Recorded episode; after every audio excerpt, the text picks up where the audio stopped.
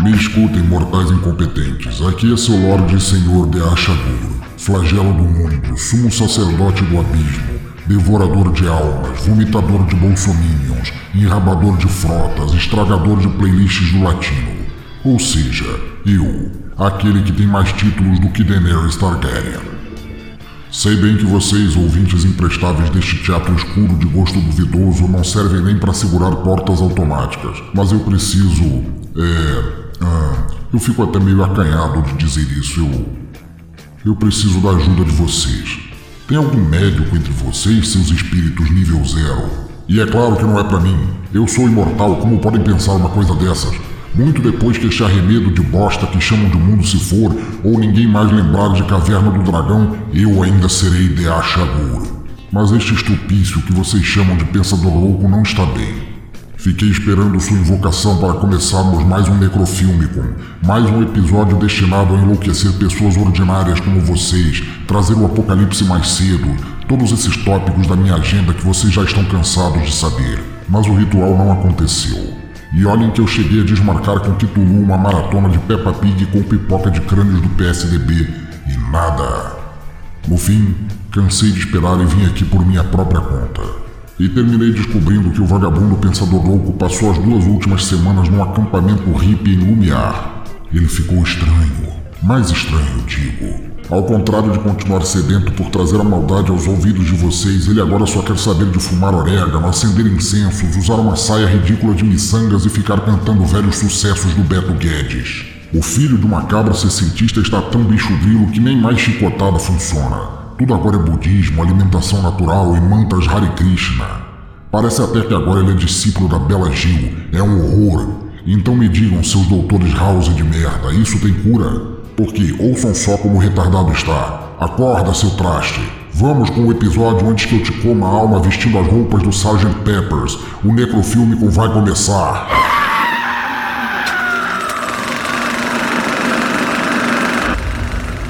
I sit here and I can't believe that it happened. And yet I have to believe it. Dreams or nightmares. Madness or sanity. I don't know which is which.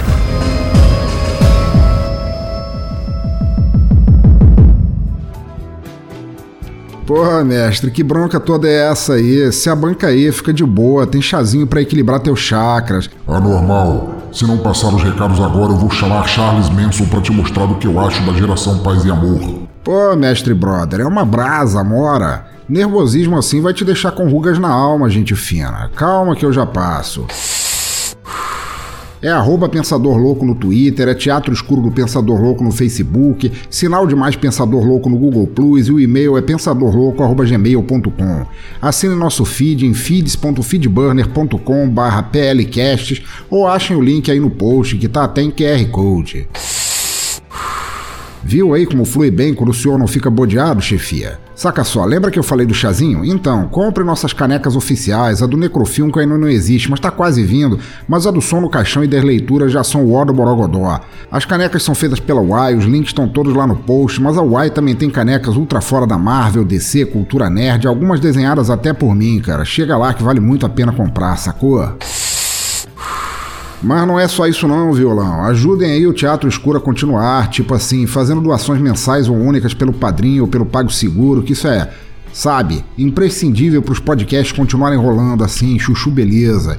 Faça como os maravilhosos padrinhos Rogério Bittencourt de Miranda, William Vulto do Observador Quântico, Thiago Trabuco do NPcast, William Floyd do Ultra Combo Cast, Renato Petilli, Diego Fávero, José Paulo Neto, Julian Catino, Anderson Necromante do Chorume, Diogo Bob do podcast Galera do Hall e Jorge Augusto do Anime Sphere, Matheus Mantuano do Curva de Rio e Garcia Renato do Mundo Escuro, Úmido e Umbroso das Artes. Todos eles aí ajudando meu trampo aqui a continuar e a fazendo desses podcasts um estoque de paz, amor, sexo, rock and roll e castanha de caju todo mês. Faça aí doações de um real. Volto a dizer aí para os que são meio lerdos de entendimento, um real para cima. E vocês ajudam muito. Dependendo da doação, ou quantidade ou valor, você ainda ganha brindes como adesivos, canecas, participações nos episódios, ouvir os episódios antes do público civil e muito mais. Sacou? Qual é a parada? Parada firme. Participem e ajudem. Um real para cima pode não pesar nada no orçamento de vocês, mas me ajuda pra cacete a seguir adiante, seus malucos, beleza?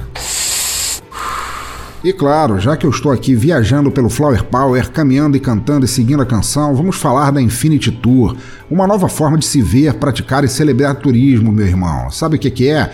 É uma forma de praticar turismo do jeito bom, bicho, bem relaxado, sem esses problemas da vida das selvas urbanas opressoras e todos esses troços que não são nada alto astral. Mas isso muda agora, compadre. Vamos curtir a vida, pé na estrada, pela Infinity Tour. Se você é um pensador louco, bem doido mesmo, um espírito livre, um ser indomável, todas essas paradas maneira, então você precisa conhecer a Infinity.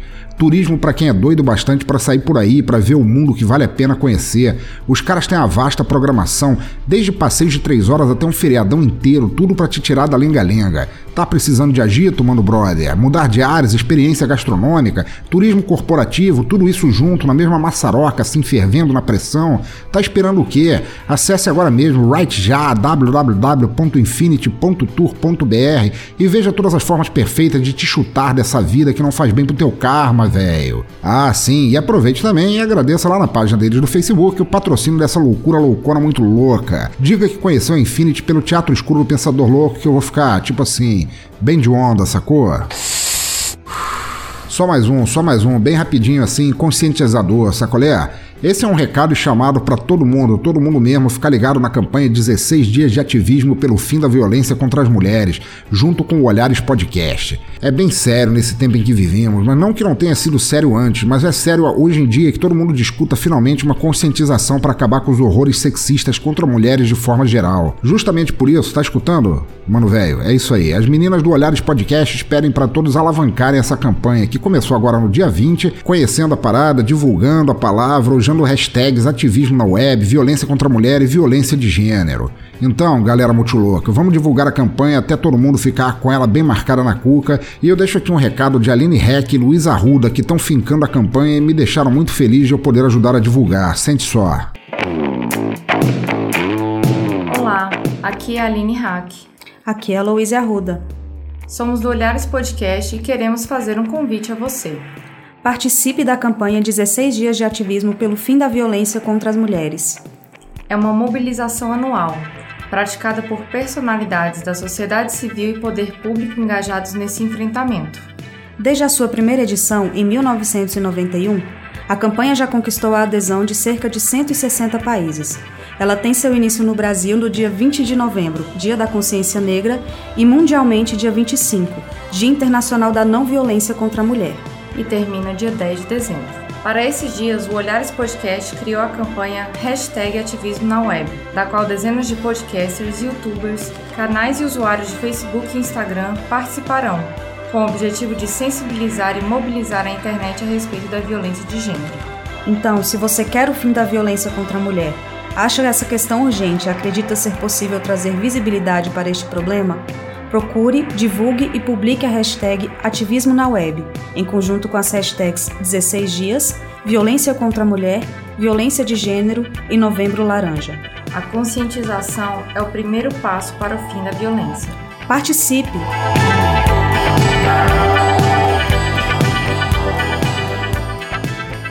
Então é isso aí, se liga na campanha, links no post, inclusive de uma pesquisa sobre violência de gêneros na web que todo mundo deveria preencher, tá tudo lá e participem, não me façam soltar de achaguro, o mestre aqui, o mestre trevoso, bem nervoso, bem militarzão ao encalço de vocês. Pronto aí, o demo do Borogodó psicodélico, tamo na paz agora? Na paz? Eu sequer disse qual filme falaremos neste episódio, seu esfíncter arrombado. Mas qual é o babado, Arquibaldo? É babinha, pô. Vamos tipo falar da parada maneira, tipo Jesus Christ Superstar. Acorda pra vida, seu ser gay obeso. Nunca mais me repita esse filme aqui. Se bem que, pensando melhor, essa tua onda pra Frentex requer algo temático desse assunto. Eu ia sugerir Saló, os 120 dias de Sodoma, mas mudei de ideia. Vá arrumar alguma vítima para apresentar aos ouvintes uma joia rara da cultura hippie do mal. Flower Power das Trevas, uma película enlouquecedora que fala a todos comemorarem que Charles Manson, aquele messias farsante de meia tigela, morreu e nem o inferno aceitou. Sério, Tião Gavião? Eu soube que o Goiaba tinha morrido, mas não sabia que ele tinha sido reprovado até no abismo, não. Conta aí. Isso mesmo, incompetente. Ele está agora cuidando do esgoto abaixo das dimensões infernais, onde nem Satã quer pisar para não sujar os casquinhos. Sua sina ficará a eternidade tomando banho nas diarreias de todos os demônios, deuses anciões do mal, condenados ao inferno e raspas do esmegma do Silas Malafaia. E se me chamar de Tião Gavião de novo, você vai para lá junto com ele fazer hora extra. Fechou, é melhor zipar a boca antes que o senhor me espanque de novo. Então vai aí, fala aí, seu demo estiloso papo firme. Qual é esse flick aí que a gente vai espalhar no mundo nesse episódio? Let's scare Jessica to death. Oh, sua malignicência cósmica, o senhor agora pegou pesado aí. Esse filme é para fazer a cabeça da geral, só que no inverso. é tipo algo que a Vanderleia sonharia depois de fumar uma rolha mofada de sangue de boi. Vai de uma vez que eu tô sem paciência, normal. E é melhor perder logo esse visual de Arnaldo Batista, que é pra não pegar mal. Já tô indo, coroa. Sou de Dacano, não. Tem um padrinho parça ali no estúdio só esperando para começar, numa sintonia super de boa, saca? Anda! Tá, tá, tá.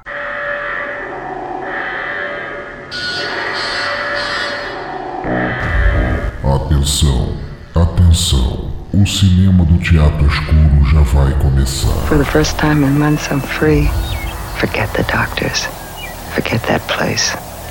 I'm okay now. We'll start over.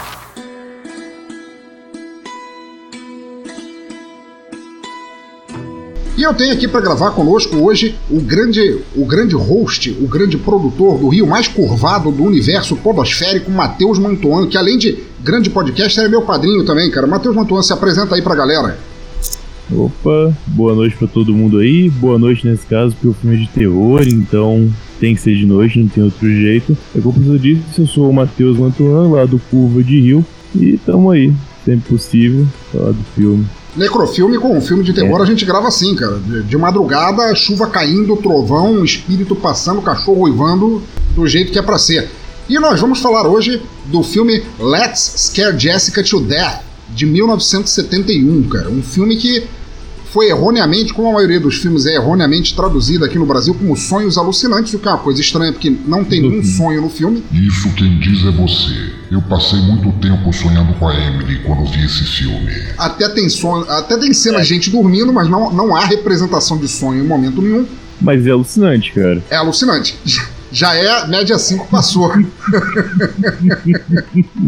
então, para começar, meu querido Matheus, se você pegasse, assim, para apresentar, assim, para os nossos ouvintes, se você pegasse agora um VHS, para não dizer um Betamax, porque o filme é velho, desse filme, fosse olhar a sinopse, como é que você apresentaria a sinopse desse filme para quem fosse olhar para ele a primeira vez ali numa locadora. Esse filme ainda não foi apresentado no Rio de Janeiro. É um filme inédito no Rio de Janeiro. É, a sinopse do VHS não, não pode ser algo que conte diretamente lá para metade, ter que ser uma coisa mais inicial, uma proposta. Seria algo do tipo: uma mulher problemática, junto com seu marido e um amigo, decidem mudar para o interior, e nesse interior coisas estranhas passam a acontecer desde uma estranha, uma estranha e simpática hospedeira até problemas maiores, com, é, trazendo o passado da nossa protagonista para um ambiente diferente dela e coisas estranhas aconteceriam, daí até o final. Sendo que tem muito a ver com a cabeça dessa protagonista, no fim das contas. É verdade. E o filme, traduzido literalmente, Let's Scare Jessica to Death,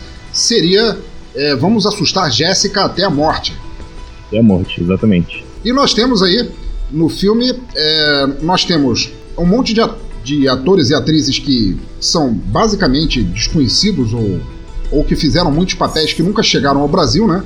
Nós temos Zora Lampert como Jessica, Barton Heyman como Duncan, Kevin O'Connor como Woody, é, Mary Claire Costello como Emily e Gretchen Sim. Corbett como a menina que entra muda e sai calada. Vocês vão entender isso durante, a, durante o papo sobre o filme, mas. Já vai soltar spoiler desde agora, imbecil? Você já foi melhor nisso. Tô pensando em repensar o teu carro. A questão é: o filme foi um filme experimental, experimental no bom sentido da palavra. Ele é um filme extremamente é, obscuro de se achar. Ele foi filmado em 35mm, ele era pré-widescreen, ele era aquele filme quadrado. A tela do cinema podia ser maior, mas ele ficava quadradinho ali no meio, como se fosse uma TV CRT antiga. Sim. E ele foi basicamente um filme de garagem, né? Ele foi escrito e co, é, dirigido e co-escrito por John Hancock, escrito por Norman Jonas, que devia ter escolhido um sobrenome melhor preferência. de preferência, né? Produzido por Bill Badalato, música por Orville Stober, ou seja, um monte de nomes que você nunca ouviu falar, mas apesar disso, o filme foi feito com 180 mil dólares, ou seja, mas ele faturou 1 milhão e 970 mil, ou seja, foi um filme bem lucrativo para algo feito em 25 dias apenas. Ah, o próprio filme ele é muito pequeno, né? tem poucas locações. É, é, é, você vê esse preço no filme até. Você vê que não é, não tem muito a ser gasto lá. Ele é realmente simples na, no assistir. Eu, eu juro que quando eu tava vendo, eu achei que eu ia reconhecer alguém da produção por causa da, da trilha sonora, da sonoplastia, não trilha sonora mesmo. Porque ela é muito marcante o filme inteiro, mas ainda assim eu não faço ideia de quem é esse cara. Orville Stober, nunca ouvi falar na minha vida. Ou se é alguma referência de alguém que conheci. Eu sei que eu achei muito boa. A meditação do filme acho que tem quase toda a trilha sonora, mas pessoas conhecidas do mesmo jeito. É, ele é um filme bem minimalista, assim como você falou, ele tem poucas locações, poucos cenários, e ele se sustenta muito nos atores e na trilha sonora, mas a, é, uhum. é, o, é o, o, núcleo da gente falar sobre esse tipo de filme aqui no Necrofilme. É, a gente não está falando jamais aqui nesse podcast em filmes ruins. O filme ele pode ter feito, pode ter sido feito com uhum. migalhas, mas ele é um filme que funciona, né? Ele é um cinema bom de você ver hoje em dia e que às vezes nunca chegou no Brasil, ou se chegou, chegou muito pouco. E a Sim. trilha sonora é muito legal. A trilha sonora realmente é muito boa. Para um filme tão pequeno, ele, ela cativa você assim. Ela, hoje em dia, se você me permite falar, o, os filmes eles têm muito esse negócio da trilha crescente, que a trilha vai crescendo junto uhum. com o pré-susto. Porque uhum. os filmes de terror hoje em dia, eles são baseados no jump scare, né? Não é mais na, na atmosfera, no clima e tudo mais. O pessoal vai pro cinema como se fosse usar uma droga. Um, você toma aquele kick de adrenalina quando você toma o, o, susto e aquilo é o terror. É bem momentante a sonora hoje, né? Nesse filme você vê em quase todas as cenas tem uma trilha acontecendo. Nem que seja a pessoa correndo e um agudinho fazendo tim, tim, tim, tim, tim. Cada passo que ela dá, ela tá presente. Isso sendo uma cena assustadora ou não. Só uma cena de tensão que não vai dar em nada às vezes ou coisas pequenas, você vê a trilha sonora marcando lá, sendo presente, né? Não é só nos momentos de jumpscare que o pessoal fala. Nem tem muito jumpscare nesse filme, na verdade. Aliás, mas, acho que nem tem jumpscare nesse filme, nem, né? É. Ele é mais baseado nos personagens. Né? É, agora, isso que você falou da trilha sonora é muito importante porque era uma coisa que, de certa forma, com a geração do Kubrick, que veio da geração do Kurosawa, foi instituído ali, né? Porque antes os filmes tinham trilha sonora o tempo inteiro o compositor do filme ele escrevia trilha para tudo, assim, tipo, o ator vai chegar e Sim. vai acender um cigarro, tinha uma trilha para acender o cigarro. E... O Hitchcock, cara, Hitchcock tem senha quando tem senha, tem trilha quando a pessoa bate na porta. Pera, eu não sei que filme que a gente tava vendo. Ah, não, era é um pouco depois, só que ele é feito num jeito antigo que eu vi recentemente, representei para Thay, que é a Princesa Prometida, o Princess Bride. Com o Sting? Cara, com o Sting? Não, não é com o Sting esse filme. Ah, não, esse é só a Prometida, desculpa, era o conto. É, desculpa, ouvintes, eu falei merda aqui. A Prometida é o conto de Frankenstein em ah, termos mais tá. com, com, o Sting fazendo o papel do Dr. Frankenstein. Sim, Princesa Prometida. é Princesa Prometida. É um filme São da Tarde, enfim, bobinho, de 82, se não me engano. E quando o cara tá correndo e ele dá um chute para tentar abrir a porta e tenta três vezes antes de conseguir abrir. E cada chute que ele dá tem um tom, tom, tom. E o filme inteiro é pautado em trilha. Igual esse aqui que a gente, a gente assistiu agora fazer esse podcast e vários outros da mesma época. Olha aí, muito bom, cara. Não, é, mas é reflexo de uma época. Hoje em dia, hoje em dia o pessoal aposta no. Justamente aquele negócio do jumpscare que a gente estava falando. O, a, a, cena pode ser toda em silêncio, mas quando começa uma trilha, assim, a protagonista está na cozinha, no escuro, porque falhou a luz, e ela pega uma faca e vai andando Pode ser um gato ou uma capivara que vai pular na frente dela, mas a trilha vai uhum. subindo para te avisar: olha aqui, você vai tomar aquele susto. E aí você toma e pronto, passou e a trilha desce de novo. Nesse não, a trilha é mais, mais constante. E meu amigo, meu nobre amigo, me fala, como é que começa? Vamos, vamos, vamos começar a decupar o filme. Como é que começa o Let's Scare Jessica to Death?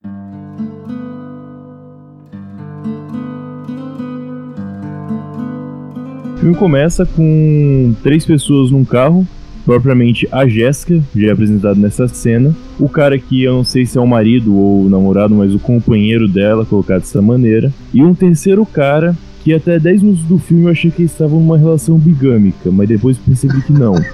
Eu realmente achei a princípio que fosse isso. Não era, ela é casada ou tem relacionamento só com um deles, até onde sabemos pelo menos. Se esse amor ficar Eles estão num carro, indo em direção a um lugar meio inóspito, aparentemente vão até uma balsa. E nessa balsa o. Não, peraí. ele- Tem. Só, desculpa te cortar, tem uma parada antes. Claro. Que eu acho que é. Que, que mostra a profissão artística da Jessica, né? Porque o, o, o filme ele é, ele é meio que narrado pela voz em off dela, né? Eles estão Sim. eles estão indo em direção à, à balsa, eles param no cemitério, né? É que a primeira cena mesmo é um barquinho no meio do riacho, exatamente. Isso. Depois passa o cemitério, sim. E ela Uhum. faz. E ela. é, vem os títulos iniciais e tudo mais. E ela tem uma. Uma, uma forma meio bizarra de, de exercer a arte, né? Ela faz. Ela faz imagens em baixo relevo de túmulos, né? Sim, Ou- exato. não, na verdade eu falei merda, em alto relevo, né? O baixo relevo. Ela, ela cola folhas no- no- nos túmulos, nas lápides, e ela passa o, o grafite, e o que tá em alto relevo É. no túmulo fica marcado. Ou seja, ela. Eu não sei se tem um nome pra isso. Igual a gente faz com moeda. Igual a gente faz com moeda no sulfite, sabe? Põe uma moeda embaixo Isso. do sulfite, passa o lápis. Passa é a mesma lápis. coisa, basicamente. Exatamente, ela faz isso com coisa. túmulos. Isso, mas com uma folha de papel A1 em cima de um túmulo, basicamente. É, passa por essa cena realmente. É, eles, na verdade, eles param ali, ela desce, porque é um cemitério, porque lá aparentemente é muito saudável. É a pessoa fazer essas gravuras de lápides. Ela para ali, a voz, a voz em off dela, ela tá feliz, ela fica é, fazendo aquelas, aquelas gravuras, se é que o nome é esse, deve ter um termo técnico para isso. Depois, ouvinte, se alguém quiser me explicar aí nos comentários qual é o termo técnico para esse tipo de gravura, fique à vontade. E ela vê uma figura feminina parada na colina olhando para ela, né? Uma, uma menina. Sim. Como é que é o nome dela? Gretchen. Tanto faz, é a menina, é a menina muda do filme. Ela para ali olhando para ela. A Jessica fica assustada com aquilo. Quando ela fecha os olhos e volta, a menina não está mais ali. Exatamente. E aí entra a voz em off dela falando: foi só a imaginação, não dá, não dá a entender, não, não demonstra que você viu isso, senão eles vão achar que você ainda tá louca. Eu acho, eu não sei se isso a gente fala mais pra frente ou pro final, mas tem uma dúvida durante o filme, pelo menos que bateu pra mim, que essa voz não é exatamente a consciência, não é exatamente ela pensando. Eu tenho a sensação de que é como se fosse uma segunda pessoa na, nesse momento. Um fragmento, ela- talvez, dela. Talvez, é que o comportamento dessa voz é diferente do que ela demonstra. Exatamente. Né? Isso mesmo. Mais pra frente tem outros momentos que deixam isso mais claro. Momentos de ciúme que a gente vai passar daqui pra frente, que são bem diferentes do que ela demonstra que ela é.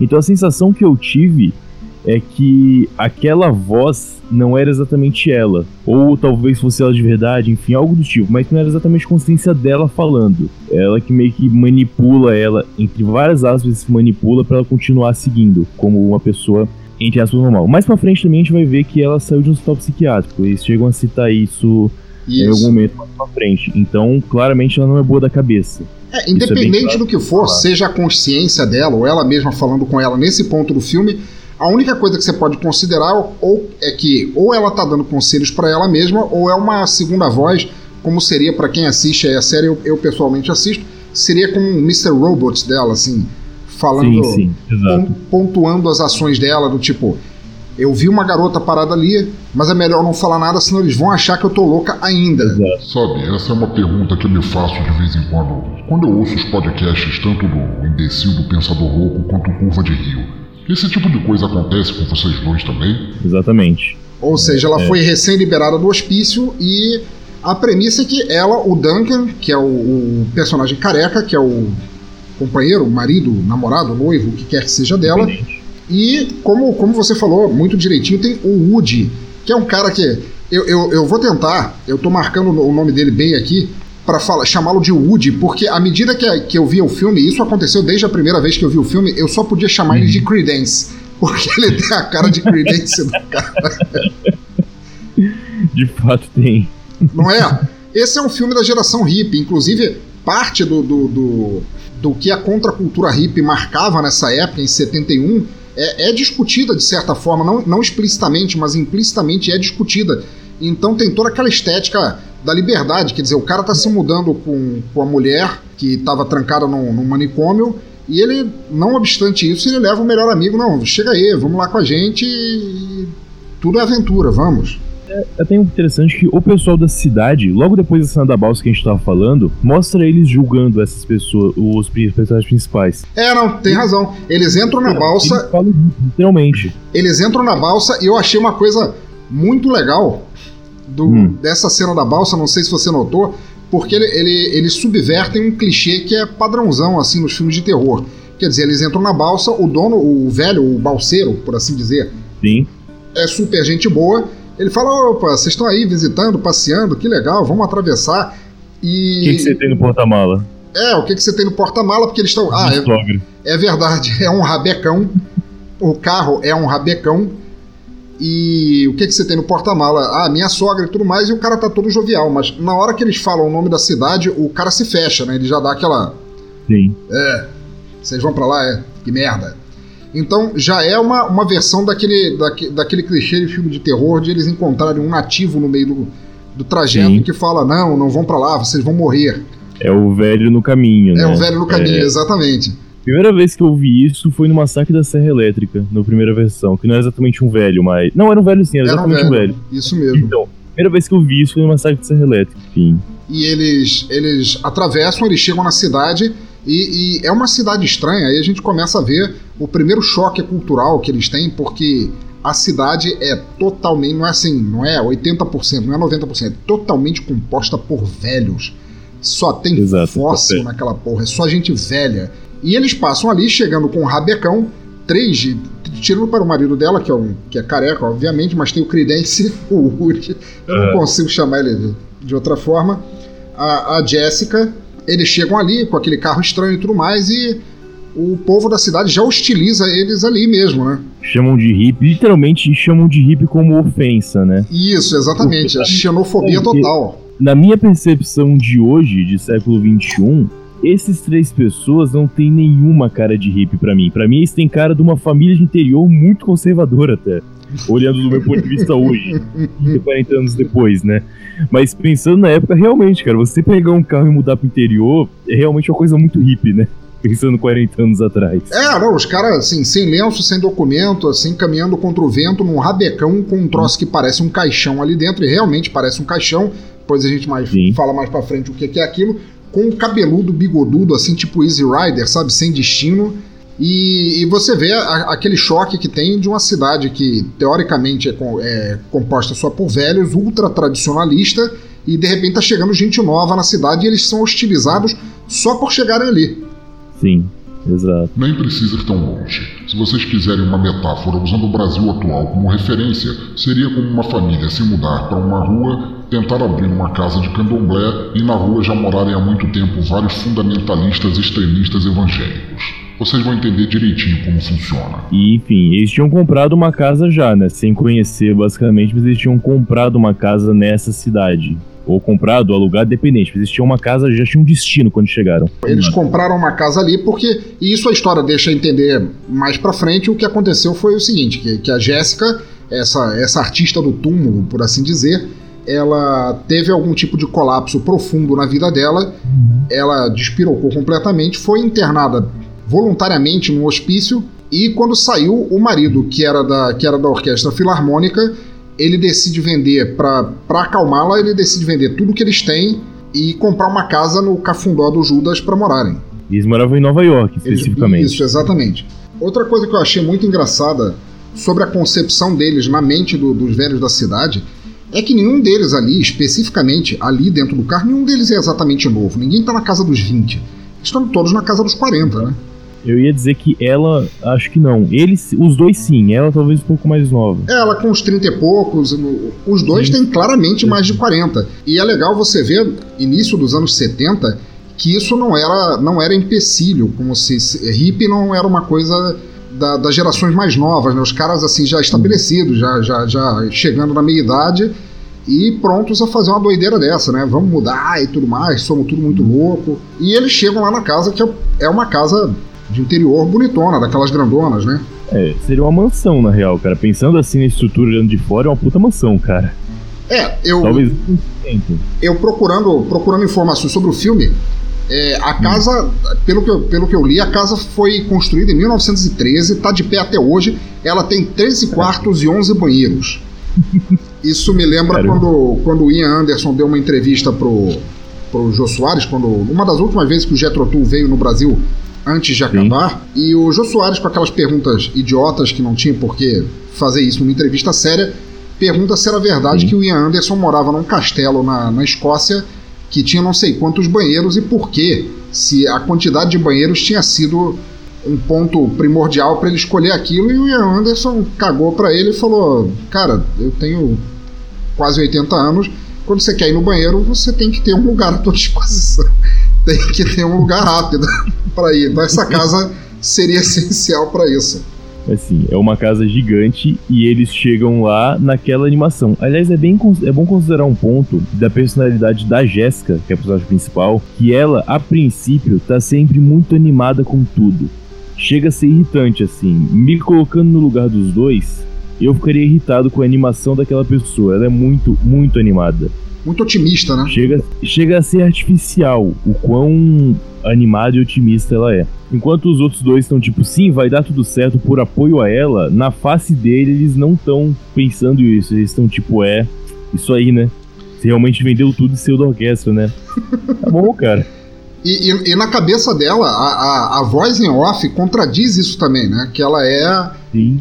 A, a voz em off nunca fala alguma coisa otimista para ela, ela sempre fala o. Quer dizer, a gente não pode deixar de imaginar que apesar do filme não mencionar quanto tempo ela ficou no manicômio, que é bom, seja bom você receber alta e sair de lá. Mas. É, então, essa alegria até certo nível seria justificável, mas é que ela quer muito aquilo. É, é a gente está falando de uma hum. mulher com seus trinta e tantos anos que sabe que o marido vendeu tudo para comprar uma casa, não tem mais onde cair, morto, e ainda assim tá achando tudo ótimo. Pois é. É assim, eles estão na merda, a verdade é essa. Por mais que, ah, nós estamos comprando uma casa gigante, eles, eles não têm nada. Eles estão muito na merda. Tanto que tem. A gente vai chegar daqui a pouco, mas só adiantando um pouco, quando eles perguntam o que eles vai fazer, e fala, vou tentar plantar tomate, né? Sei lá, acho que tem como resolver assim, dá pra fazer alguma coisa desse jeito. Porque o Woody sabe plantar, sabe entende de fazenda, aparentemente, né? Isso. Então ele foi lá para ajudar o Duncan, né? O marido, sei lá o que dela, a cuidar da fazenda para poder ter algum retorno. Mas enfim, isso é um pouco depois, logo depois, mas voltando aqui quando eles chegam na casa. Porque o fato dela ser otimista é importante para a próxima cena. Porque quando eles chegam na casa, ela tá passando, ela vê um vulto, não William Vulto, realmente um vulto passando. Porra, é o vulto, cara. E e fala, eu vi alguma coisa lá. Em qualquer outro filme de terror, ia chegar o marido e falar, não, coisa em sua cabeça. Mas o marido chega e fala, não, eu vi também. E eles vão atrás dela, da, do vulto, que é uma mulher ruiva que tava lá simplesmente. Que eu falei como passa uma hippie, com aqueles vestidinhos uhum. e tudo mais, uma hippie ruiva, e o marido também viu. Eles desfazem a, as malas, começam a carregar para dentro e tem alguém. E o marido também viu que a Jéssica já fica mais. Porra, não foi dessa vez, né? Eu não tô maluca.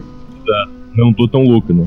É, ela vê alguém na casa, ela trata aquilo com uma normalidade absurda. E ele também quando eles encontram uma mulher, vem lá, eu penso um americano chegando em casa tendo alguém, eu imagino na mesma hora que vai pegar uma arma e vai tirar sem pensar quando eu penso um americano, né? Automaticamente, na minha cabeça, um americano faria isso. Mas é a minha visão de quem, enfim. É, mas talvez não... seja a tua visão de um, de um americano moderno, assim, não não daquela época, porque não, mais uma vez a gente está falando de, de, de, pessoas que eram teoricamente artistas, que viviam assim no, no finalzinho da cultura hippie tudo era paz e amor. Tanto que eles Exato. chegaram de braços abertos na cidade foram mal recebidos e estranharam isso. Né? Eles estavam esperando uma, uma aceitação, uhum. que não acontece. Mas aí acaba que eles, é, que eles encontram a mulher, o Emily. Emily. Falando nisso, deixa eu te perguntar, sou só eu ou você achou que a Emily é extrema, apesar dela hoje em dia ser uma senhora de setenta e tantos anos, da Emily hum. ser extremamente parecida com a Meg Ryan? Com a Meg Ryan, cara? com a, com a Meg Ryan quando nova, cara. Eu acho ela muito parecida com a Meg Ryan. Sim. Eles têm uma semelhança, sim, de fato. A é que eu acho que nesse filme. É que ela, a Emily, não é tratada como mulher tão jovem no filme. Ela tem uns traços um pouco uh, não tão jovem. Eu vou falar velho que não chega a esse ponto. Mas talvez a Meg Ryan sempre teve uma carinha meio angelical, principalmente na época da série que ela fazia. Então. Ok. Talvez isso. Mas sim, os traços são parecidos, de fato. Não associei, mas agora que você falou, realmente são parecidos. Eu achei ela bem parecida. E também não ajuda que a, a, a Emily, a, essa, essa hippie, entre aspas, que estava morando dentro da casa, ela é muito sardenta, né? O que dá aquele aspecto de, de, de, envelhecimento para a pele. Mas, de qualquer maneira, o que, o que, é que acontece? Aquela casa estava é, abandonada, ela não sabia que alguém tinha comprado, e ela tem aquela filosofia de mochileiro do, da era, da era do Flower Power, ela estava ali porque ela estava ali. Ela... Mas tem um ponto muito importante nessa cena que pode ser jogado mais pro final do filme, só que é um gancho muito importante. Porque eles perguntam quanto tempo você tá aqui. Ela fala, ah, eras. Ela fala, ages, eras. Isso mesmo. E, e, é muito importante essa fala específica no final, mas enfim, tipo, aparentemente essa cena, ah, nem lembro mais quanto tempo faz, mas eras é uma palavra um pouco forte. É, pois é. Ficar muito tempo no lugar. É como se ela dissesse, eu sempre estive aqui. E é uma coisa fácil de notar na personagem da, da Emily que ela, ela é extremamente cativante para todos que estão à volta. Tanto que, como você falou, né? Eles chegaram na casa, tinha uma intrusa na casa que eles acabaram de comprar e em vez de fazerem qualquer tipo de escarcel, ela facilmente resolve a situação diplomaticamente e fala: Olha, você passa. Eles falam para ela: Você passa a noite aqui. E ela fala: Não, beleza, hum. amanhã de manhã eu cato minhas coisas e vou. E, e o Credence, o Woody, hum. ele fica de olho nela assim imediatamente, porque na primeira cena. Na, na primeira, primeira cena, cena ele já fica de olho nela, porque afinal de contas não há como eles não viram Inclusive é, é uma coisa assustadora. Na cidade, quando eles chegam, não há mulheres. Só tem homens Verdade. velhos.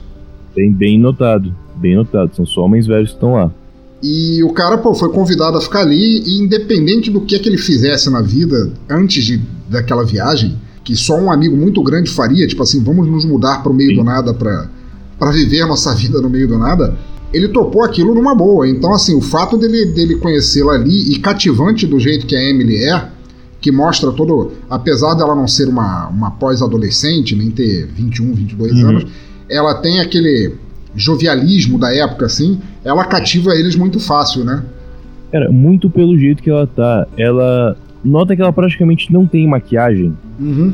Ela não tem maquiagem praticamente. O cabelo dela não é tipo um puta corte e tal. É o cabelo ruivo de alguém que é ruivo, simplesmente. E os vestidos são todos largos. É, mesmo a, a Jéssica tem uma roupa um pouquinho mais bem trabalhada. Ela tem um vestidão de hippie total. Então é muito cativante a imagem dela, simplesmente. Parece aquele, aquele espírito de juventude que não sabe onde vai dormir a cada Sim. noite, que simplesmente estava ali, não se importa de ter que ir embora no dia seguinte. E aí eles vão jantar. E, e, no jantar é muito engraçado essa cena, porque é um negócio da, da voz que começa a falar, que a, uhum a Emily passa toda essa filosofia de mochileira dela, assim, de ah, eu nunca sei onde eu estou, o mundo é meu, o mundo é meu cercadinho e etc e tal. E o, o Duncan, que é o marido da Jéssica, ele fica também cativado por ela. E aí vem aquela hum. vozinha da Jéssica dizendo, ele acha ela gostosa. É até numa cena em que a Emily pega um violão para tocar. Não, ela toca, ela toca um alaúde, não é um violão. É um alaúde? É um é, violão? Não, ah, é, tá. é, um alaúde, que é. Ele faz um baixo acústico que ele trouxe lá e faz o, a base da música. Nessa que vem a vozinha na cabeça da Jéssica e fala: Olha, ele se sente atraído por ela. E ela. E ela. É foda. E essa talvez tenha uma ligação um pouco mais fraca, mas também tem. Porque enquanto elas estão terminando de tocar, ela começa a recolher os pratos da mesa e tem um pedaço de carne cortado e tem sangue no prato. E a voz começa a falar: é apenas sangue, é apenas sangue, isso é sangue, isso é sangue. E ela pega o prato e sai da sala. É, vai correr, sei lá. Eu achei, eu achei essa cena, essa cena bem construída e, e, e estranha, porque você olha pro prato das outras pessoas e não tinha aquele tipo de comida, só ela tava vendo aquilo. É. É, exato. Eles não estavam comendo um bifão mal passado, não é isso que tava na mesa, né? uhum. né? Era alguma coisa tipo purê de batata com ervilha, típico, típica comida assim, que você faz assim, fécula de batata com água quente e tá com umas ervilhas em cima e é. foi, um molho em cima, um, um ketchup em cima e foi, mas é, ela olha e fala: Isso aqui não é sangue, isso aqui não é sangue. Fala para você mesmo que isso aqui não é sangue. E é muito legal porque dá um meio que um zoom no, no case do violoncelo, do, do, do contrabaixo Sim. acústico do cara e aí você nota por que, que o cara da balsa perguntou o que, que tem ali atrás, que ele fala, não, minha sogra tá ali dentro. Que aquela porra parece um caixão. Parece um caixão. Inclusive, é, mais fim do filme vai. Exatamente. Vai dessa frase, mas enfim, vamos, vamos seguindo. Mas daí ela fala isso, que ela tá ali há, há tanto tempo, e aí acontece é, a coisa mais é, enervante pra, pra Jéssica de todas, né? Que o pessoal começa a sair da mesa. Primeiro o, o, o Woody, o Credence, fala que vai. É Credence porque é Credence mesmo, cara. Ele tem aquele cabelão. Okay. Credence, cara, tranquilo. Bigodão, barbando, porra. É o Credence. Ele sai da mesa e ele dá uma olhada assim pra Emily, tipo assim, estou saindo da mesa, você não quer vir? Mas a Emily ignora. Aí a própria Jéssica sai da mesa e ficam os dois. Pois e, é. E ela e ela refaz aquela, aquela frase ele, ele, ela, ele realmente está atraído por ela. O que que Uhum. acontece? Eles, eles se juntam num quarto de dormir, por assim dizer, e a Emily sugere que eles façam uma sessão espírita, né? um seance. Isso que vocês chamam de sessão espírita é apenas o WhatsApp aqui do abismo. É muito gratuito, né? Eles estão conversando, tomando café de boa. Aí chega, "Ah, vamos fazer uma sessão espírita? Aí o pessoal, tipo, ah, não sei. E ela pergunta pro Duncan: Você não acredita em espíritos? Ele fala: Eu não sei, assim. Não faço a mínima ideia. Cara, aí é que tá. Eu acho que isso também era uma coisa da época, não só culturalmente, mas do cinema também, porque nessa época da, da- do, do Fly Power, da contracultura, se fazia Sim. muito isso. Os hippies estavam lá com, o- com o Maharishi, né? Fazendo é, viagens astrais e, e etc e tal, com gurus. Guru era. Hoje em dia, como todo mundo tem um personal trainer, o cara tinha um guru assim de, de estimação pra carregar pra cima e pra baixo. Tem um filme que eu um dia gostaria de fazer aqui, é, chamado The Changeling, que eu considero um dos melhores filmes de Casa Mal Assombrada já feitos pela humanidade, que é- o nome no Brasil era A Troca, e quando teve um filme com a Angelina Jolie chamado A Troca, por algum motivo eles trocaram o nome do filme para O Intermediário do Diabo, que não tem porra nenhuma a ver com isso. Mas em que em determinada parte do filme você nota que era, uma, era meio que uma convenção social. Assim como nos anos 80 passou a ser uma convenção social sexo grupal, assim, a gente tá fazendo uma festinha, quem quer sair agora sai, quem ficar aqui, ninguém é de ninguém, um buraco é um buraco e assim vai. Então, ele, ele durante essa época de redescobrimento astral e tudo mais, tudo era muito purpurinado, muito, muito indiano e tudo mais, eles tinham o, o lance da sessão espírita, o lance do vamos tentar falar com os mortos, era, uma, era um eventinho social, por assim dizer. Era o brincadeira, vamos fazer o jogo do copo aqui. Com Isso. os adolescentes, mas com pessoas teoricamente adultas e maduras, entre aspas. E aí eles dão as mãos e a, a Emily encoraja a Jéssica a fazer perguntas alheias e só ela ouve vozes. E ela ouve Sim. falar sobre uma família chamada Bishop Sim. e sobre o, o nascimento de uma menina chamada Em, chamada Abiga- Abigail. Eu ia falar Abigail. Abigail, mas Abigail. E aí ela fica, ela fica impressionada com aquilo, mas novamente ela tem que cercear isso nela mesma porque ninguém mais ouviu aquelas vozes e eles decidem ir dormir. Uhum. E daí ela tá, ela tá no quarto, ela e o Duncan. Ela começa a ler as lápides que ela mesma gravurou lá no cemitério e ela se comove de ver que uma daquelas lápides era da época da, da escravatura, que era a lápide de, de um príncipe africano, né, o filho de um rei que infelizmente veio pra cá, pra cá não, pra lá, pros Estados Unidos, pra ser vendido como escravo. E quão triste era a vida de um de um príncipe que aqui lá nos Estados Unidos não era nada mais do que um escravo, né? Quão, quão triste era isso. E quando o assunto morre, eles dão aquela piscadinha um pro outro e vão copular. Entre muitas aspas, mas sim. É, sei lá, eles não tem. É um casal que não se dá, não, não tem muita química entre os dois, né? Não, não tem. E a, e a Jéssica. Eles têm, eu, eu até diria que é mais da, da Jéssica quanto ao Duncan do que com o do Duncan quanto a Jéssica. O Duncan é claramente devotado a ela, né? Uma sensação de pena, eu acho, Duncan pra ela. É, pô, afinal de contas, ele internou a esposa no hospício, esperou ela ficar melhor, vendeu tudo que eles tinham, largou um emprego na Filarmônica de Nova York pra ir morar no meio do, do capim. É. É pesado, o cara é guerreiro, como negar. O cara não larga a, a chance de fazer aquilo funcionar de maneira nenhuma. Pois é. então eles ficam lá fazendo o, o amorzinho gostoso deles, ou o que quer que tenha sido que tenha acontecido naquele quarto, e o, o Woody fica tentando chavecar a Emily. Sim. E vai falhando, vamos combinar. Ela dá uns tocos legal nele a princípio. É, não, N- Não afasta, mas realmente não, não chega perto. Ele vai com aquele papinho macio, aí quando tenta beijar, ela fala, não, já faz muito tempo que eu não beijo ninguém, que é mais- olha aí, eu estou a eras nesta casa, tem muito tempo que eu não beijo ninguém. E aí ela fala, não, vamos passear no lago. E é uma cena, é uma cena que eu achei bem legal, que eles estão passeando no lago, eles dão as mãos e ela dá um discurso sobre espíritos vagantes e olha só, aqui de noite tem espíritos passando à nossa volta, não sei o que, você não acredita, não sei o que, e o, e o Woody guardando aquele gorgonzola pra. é. Pois é. E aí corta pra, pra uma coisa que eu, que eu achei muito esquisita mesmo pra época, né? É de dia e eles estão tomando banho no lago. I'm calling on all the spirits of everyone who's ever died in this house. Jessica. Por que você achou estranho pra época, cara? Porque eles estão realmente tomando banho. Não é tomando banho, vamos nadar. Eles estão se ensaboando ah, no tá, lago. Sim, passando sabão e tal, tudo mais. Cara, sei lá, será que tem água quente lá? Né, nessa época? Não sei. Será que tem água na casa, né? Porque energia elétrica tinha, mas. Então, é, eles estavam cozinhando, então deveria ter realmente a torneira que põe a louça. A água deveria ter, mas o conforto, sabe? Sem falar que. Mas se coloca no lugar da pessoa. Você comprou uma casa que tem um lago no quintal, Pois praticamente. É. Isso é foda. Você não né? vai aproveitar isso. Com como não, certeza, né? né? Aí mais com uma hippie lá no meio. Porra, como não? Pois é, é, é novamente aquela geração, né? Ninguém é de ninguém, vamos todos se esfregar. Um pedindo pro. O Duncan pede pra. Pede pra Emily esfregar Hum. as costas dele com sabão e não sei o quê. Mas Faz é- uma massagem nela. faz a massagem. E, e a Jéssica só, só de butuca em cima, né? É, tanto que ela tá toda animada, Jéssica. Ah, que incrível, great, great, great, great, ótimo tá aqui. Quando ela olha pro Duncan e pra Emily, que tá um massageando o outro, ela vira e fala: Tô de boa, vou sair daqui, tá bom? Vou lá, pessoal. E sai do lago. Tipo, ela não quer estar na situação. Ela não quer imaginar a possibilidade de, dele ter alguma coisa com a Emily, simplesmente. Eu não sei, talvez se fosse por.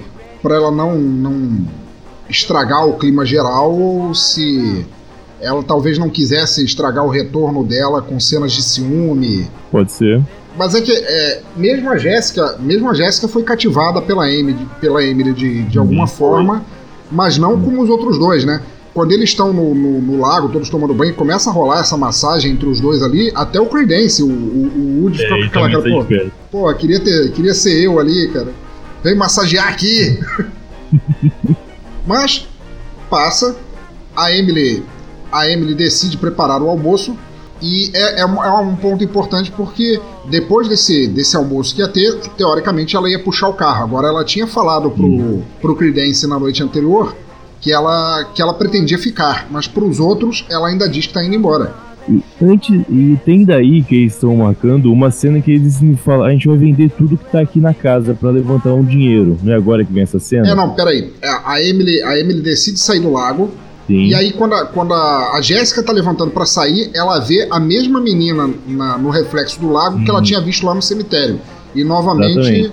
novamente ela fala: não, bloqueia isso, deixa quieto, segue o Sim. padrão e vai. E aí acontece o almoço em si, que eu achei o, o, o almoço ele era um.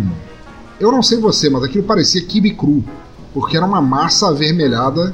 É, mas eu pensei exatamente isso, um kibe cru. É, É, Ryan Johnson seria muito curitibano pra estar lá nos Estados Unidos nessa época, mas mais um kibe cru assim faz mais sentido. E durante o almoço, enquanto ela tá comendo, a, a voz aparece de novo, dizendo assim: Olha, não fala nada, teu marido vai achar que você tá louca. E aí é muito engraçado essa parte, porque quan- enquanto a voz dela tá falando isso, tá focando na cara da Emily.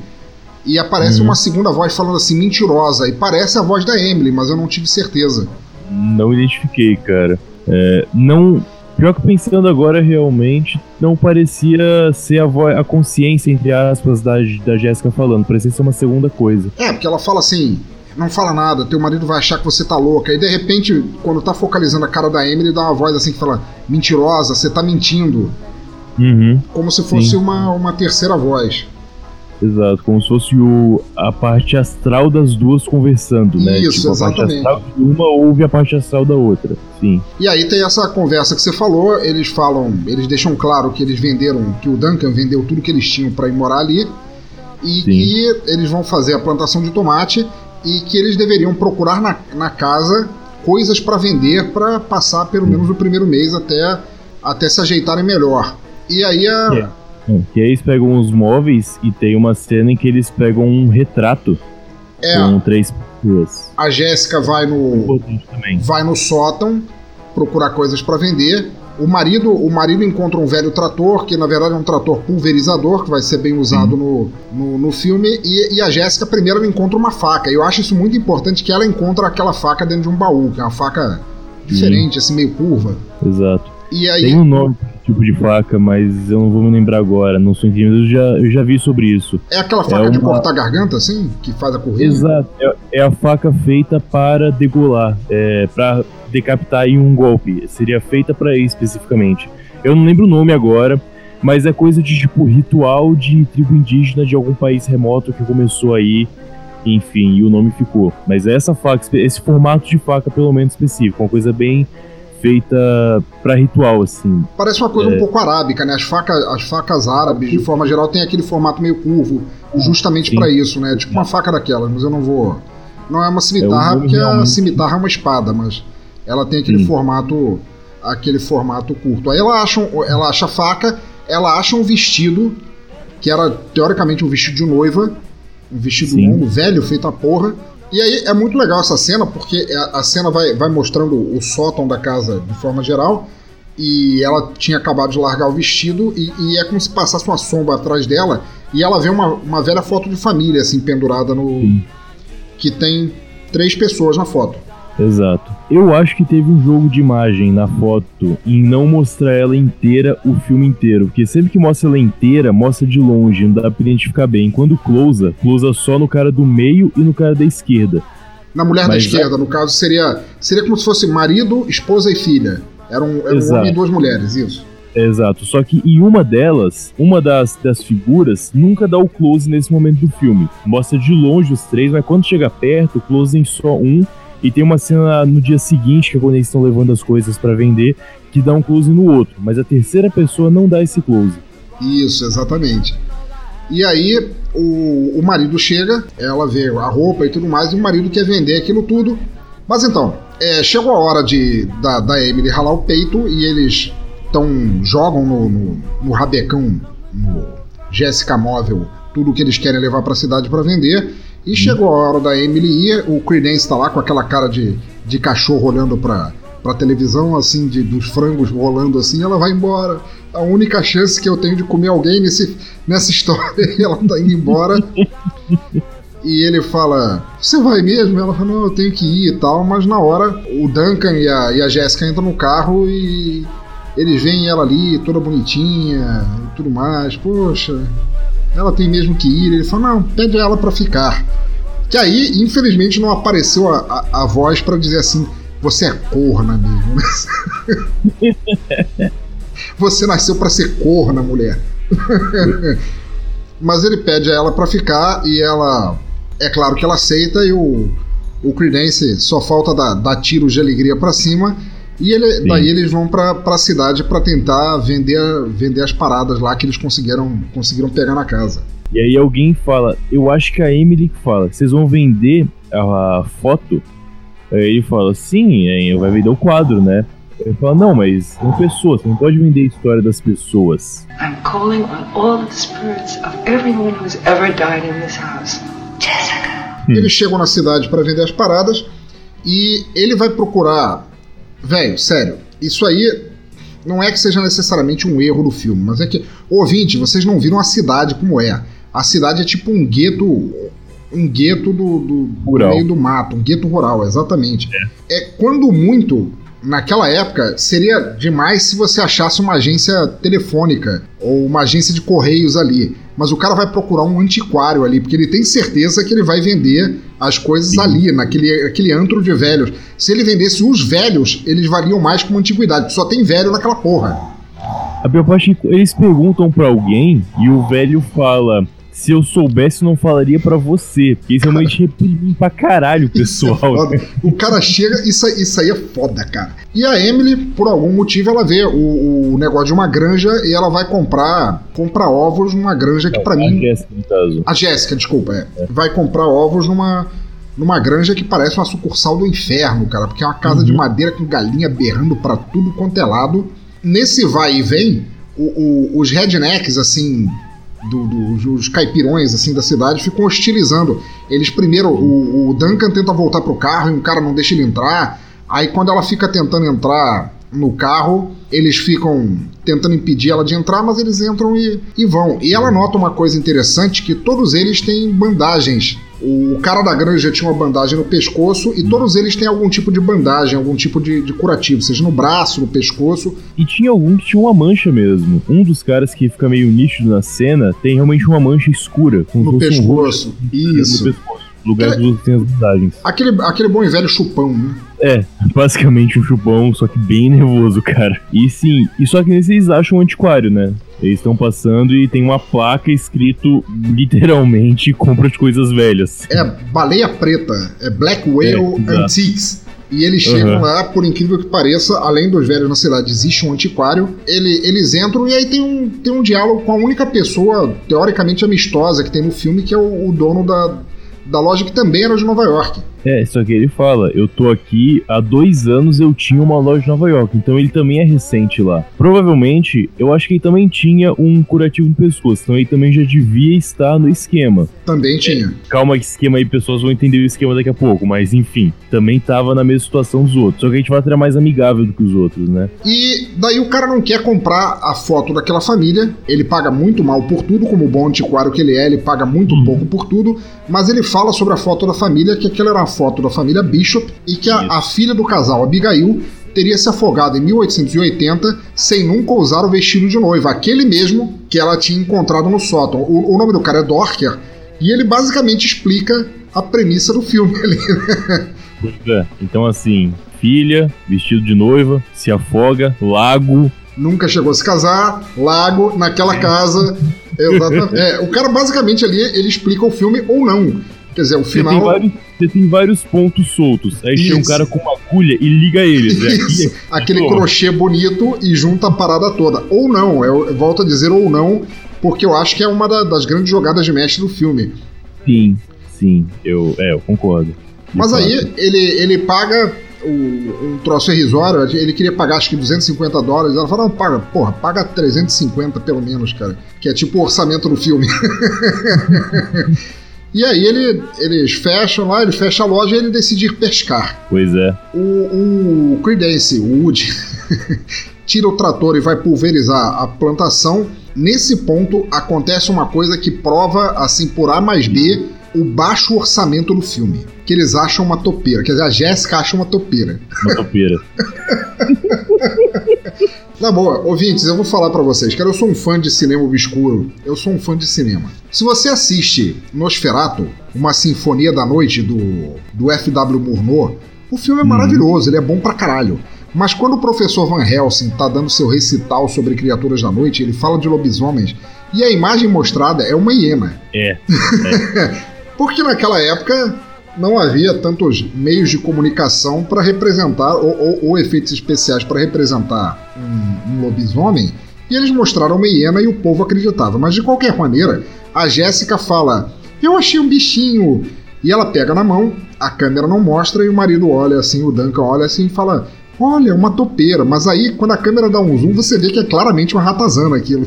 É, é um ratão. É, não é um ratão, é um ratinho, cara. Assim, eu já, eu já vi, eu já matei ratazanas maiores do que aquilo, na real. Pô, fácil.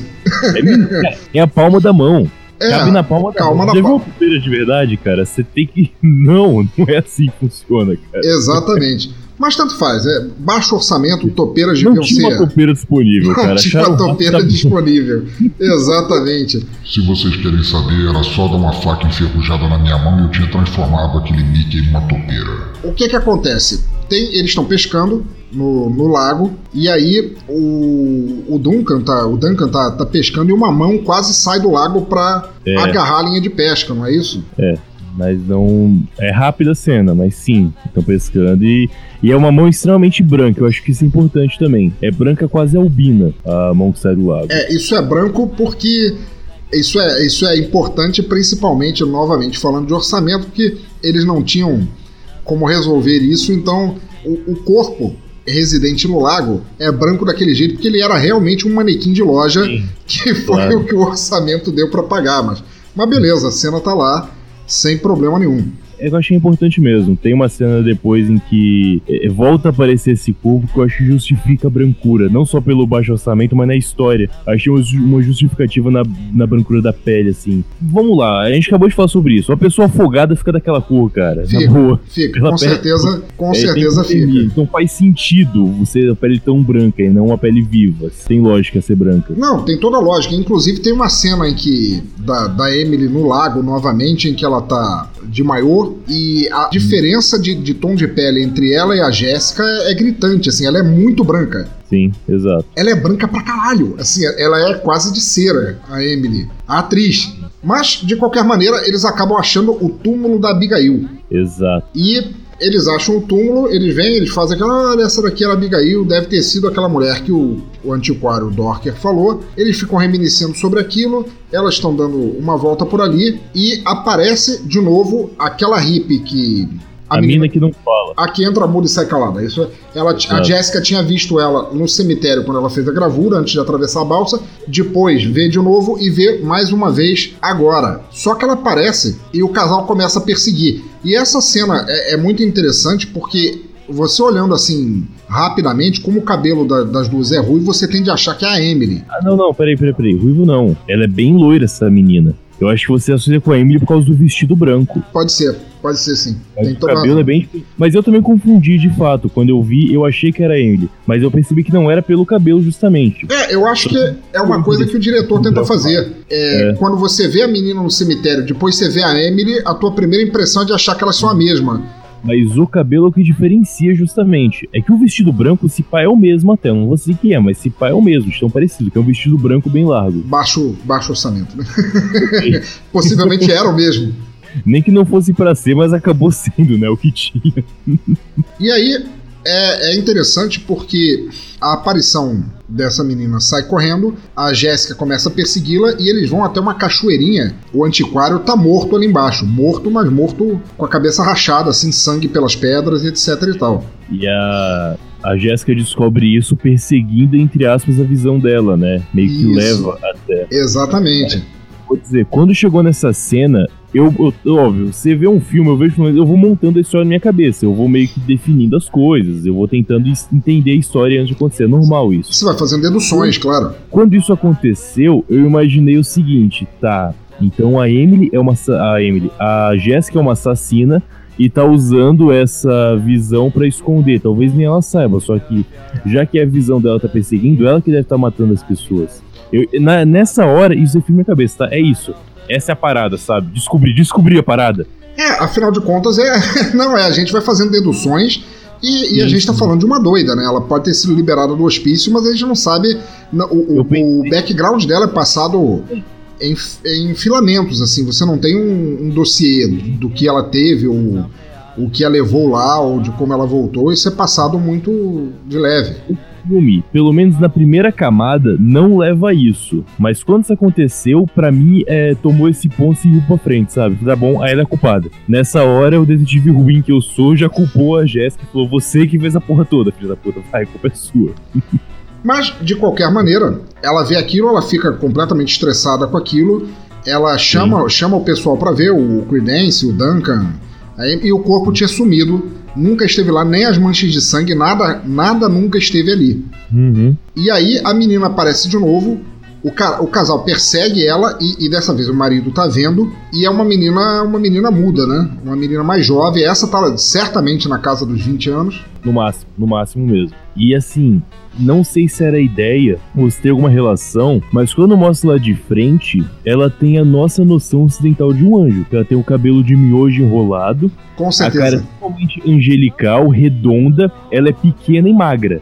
Tipo, ela é a nossa visão de um anjo, uh, na hora, assim. Eu não consegui entender o porquê disso, mas na hora eu associei com o anjo na, na, no mesmo momento. Cara, você tem, tem, toda razão. Eu não tinha chegado a essa conclusão vendo, mas você falando agora, cara, com certeza. A, a menina é angelical assim por si só, e a menina é muda. Eles estão tentando é, informações dela, que obviamente ela não, não pode dizer nada a respeito. E a Emily Sim. tá chegando e a menina olha pra Emily e sai desembestada correndo. E depois disso ela nunca mais aparece, né? Até o fim do filme. É, não, é... Isso que ela... Vocês hoje estão cheios de spoilers, então? O abismo está repleto de gente que solta spoilers. É que eles tentam interrogar ela. Eles tentam. A Jéssica e o Duncan tentam perguntar o que ela sabe. O Duncan fala, não pressiona, vai que tenta conversar. Só que quando ela consegue fugir, ela não aparece mais no filme. Pelo menos eu não notei, assim. Se Não, apareceu ou não, realmente. I'm calling on all the spirits of everyone who's ever died in this house. Jessica. Bom, daí corta para um jantar. A Emily conta uma história estranhíssima que aparentemente ela leva na brincadeira, ela mesma teria inventado um tipo de folclore sobre um bolo assassino. Você lembra, lembra disso? O bolo escocês que engolia as pessoas. E aí é muito legal porque aparentemente, por mais idiota que essa história seja, o Duncan, o marido da, da o companheiro, o que quer que seja da Jéssica, fica amarradão nisso e a Jéssica fica com ciúme de novo. As vozes, a- agora, em vez de, de só constatar. Não, não, inclusive a gente esqueceu de uma cena. Enquanto ela tava. Enquanto eles estavam lá no sótão avaliando a foto se iam vender ou não, é, em que ela pergunta na, na cara dura pro marido assim: Você acha a Emily atraente? Ele vira pra ela e fala: Acho. É uma cena no carro essa, né? Ah, no carro? Ok, obrigado. Mas é. Mostra bem aquele tipo de abertura de diálogo que o casal tinha, assim, pro. Ela praticamente pergunta assim: Você comeria? Ele fala, pô, fácil. Agora, agora, agora? Agora, se você for dar um passeio ali, cara, quando você voltar já rolou. Eu preciso de três minutos, mina. E é legal porque as vozes agora já não, já não falam mais, ele gosta dela, né? Depois dessa declaração dele, as vozes já falam assim: Você perdeu o marido, cara. Exato. Perdeu o Playgirl. É interessante que as vozes elas vão ficando menos frequentes no decorrer do filme, né? Vão, no começo bem, mas depois vai diminuindo bastante.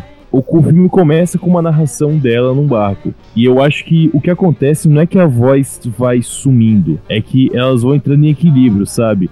Eu acho que no final, ela falando já é a voz. Ela já desceu do estado que ela tava de total fantasia de que tudo vai dar certo pra voltar a ser ela mesma. Por isso que a voz some. Já tá Exatamente. voltando ao estado natural dela.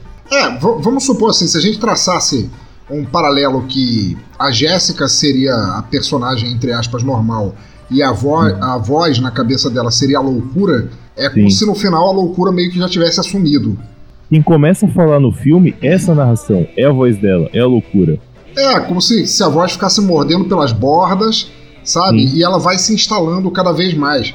Nessa cena mesmo, ela, as vozes ficam falando, você já perdeu o marido. E é, é uma Sim. cena muito engraçada, porque o, o Duncan ele tá tão encantado com a Emily que ele vai chegando perto e o Credence começa a ficar meio irritado, né? O, o Woody, ele fica, Exato.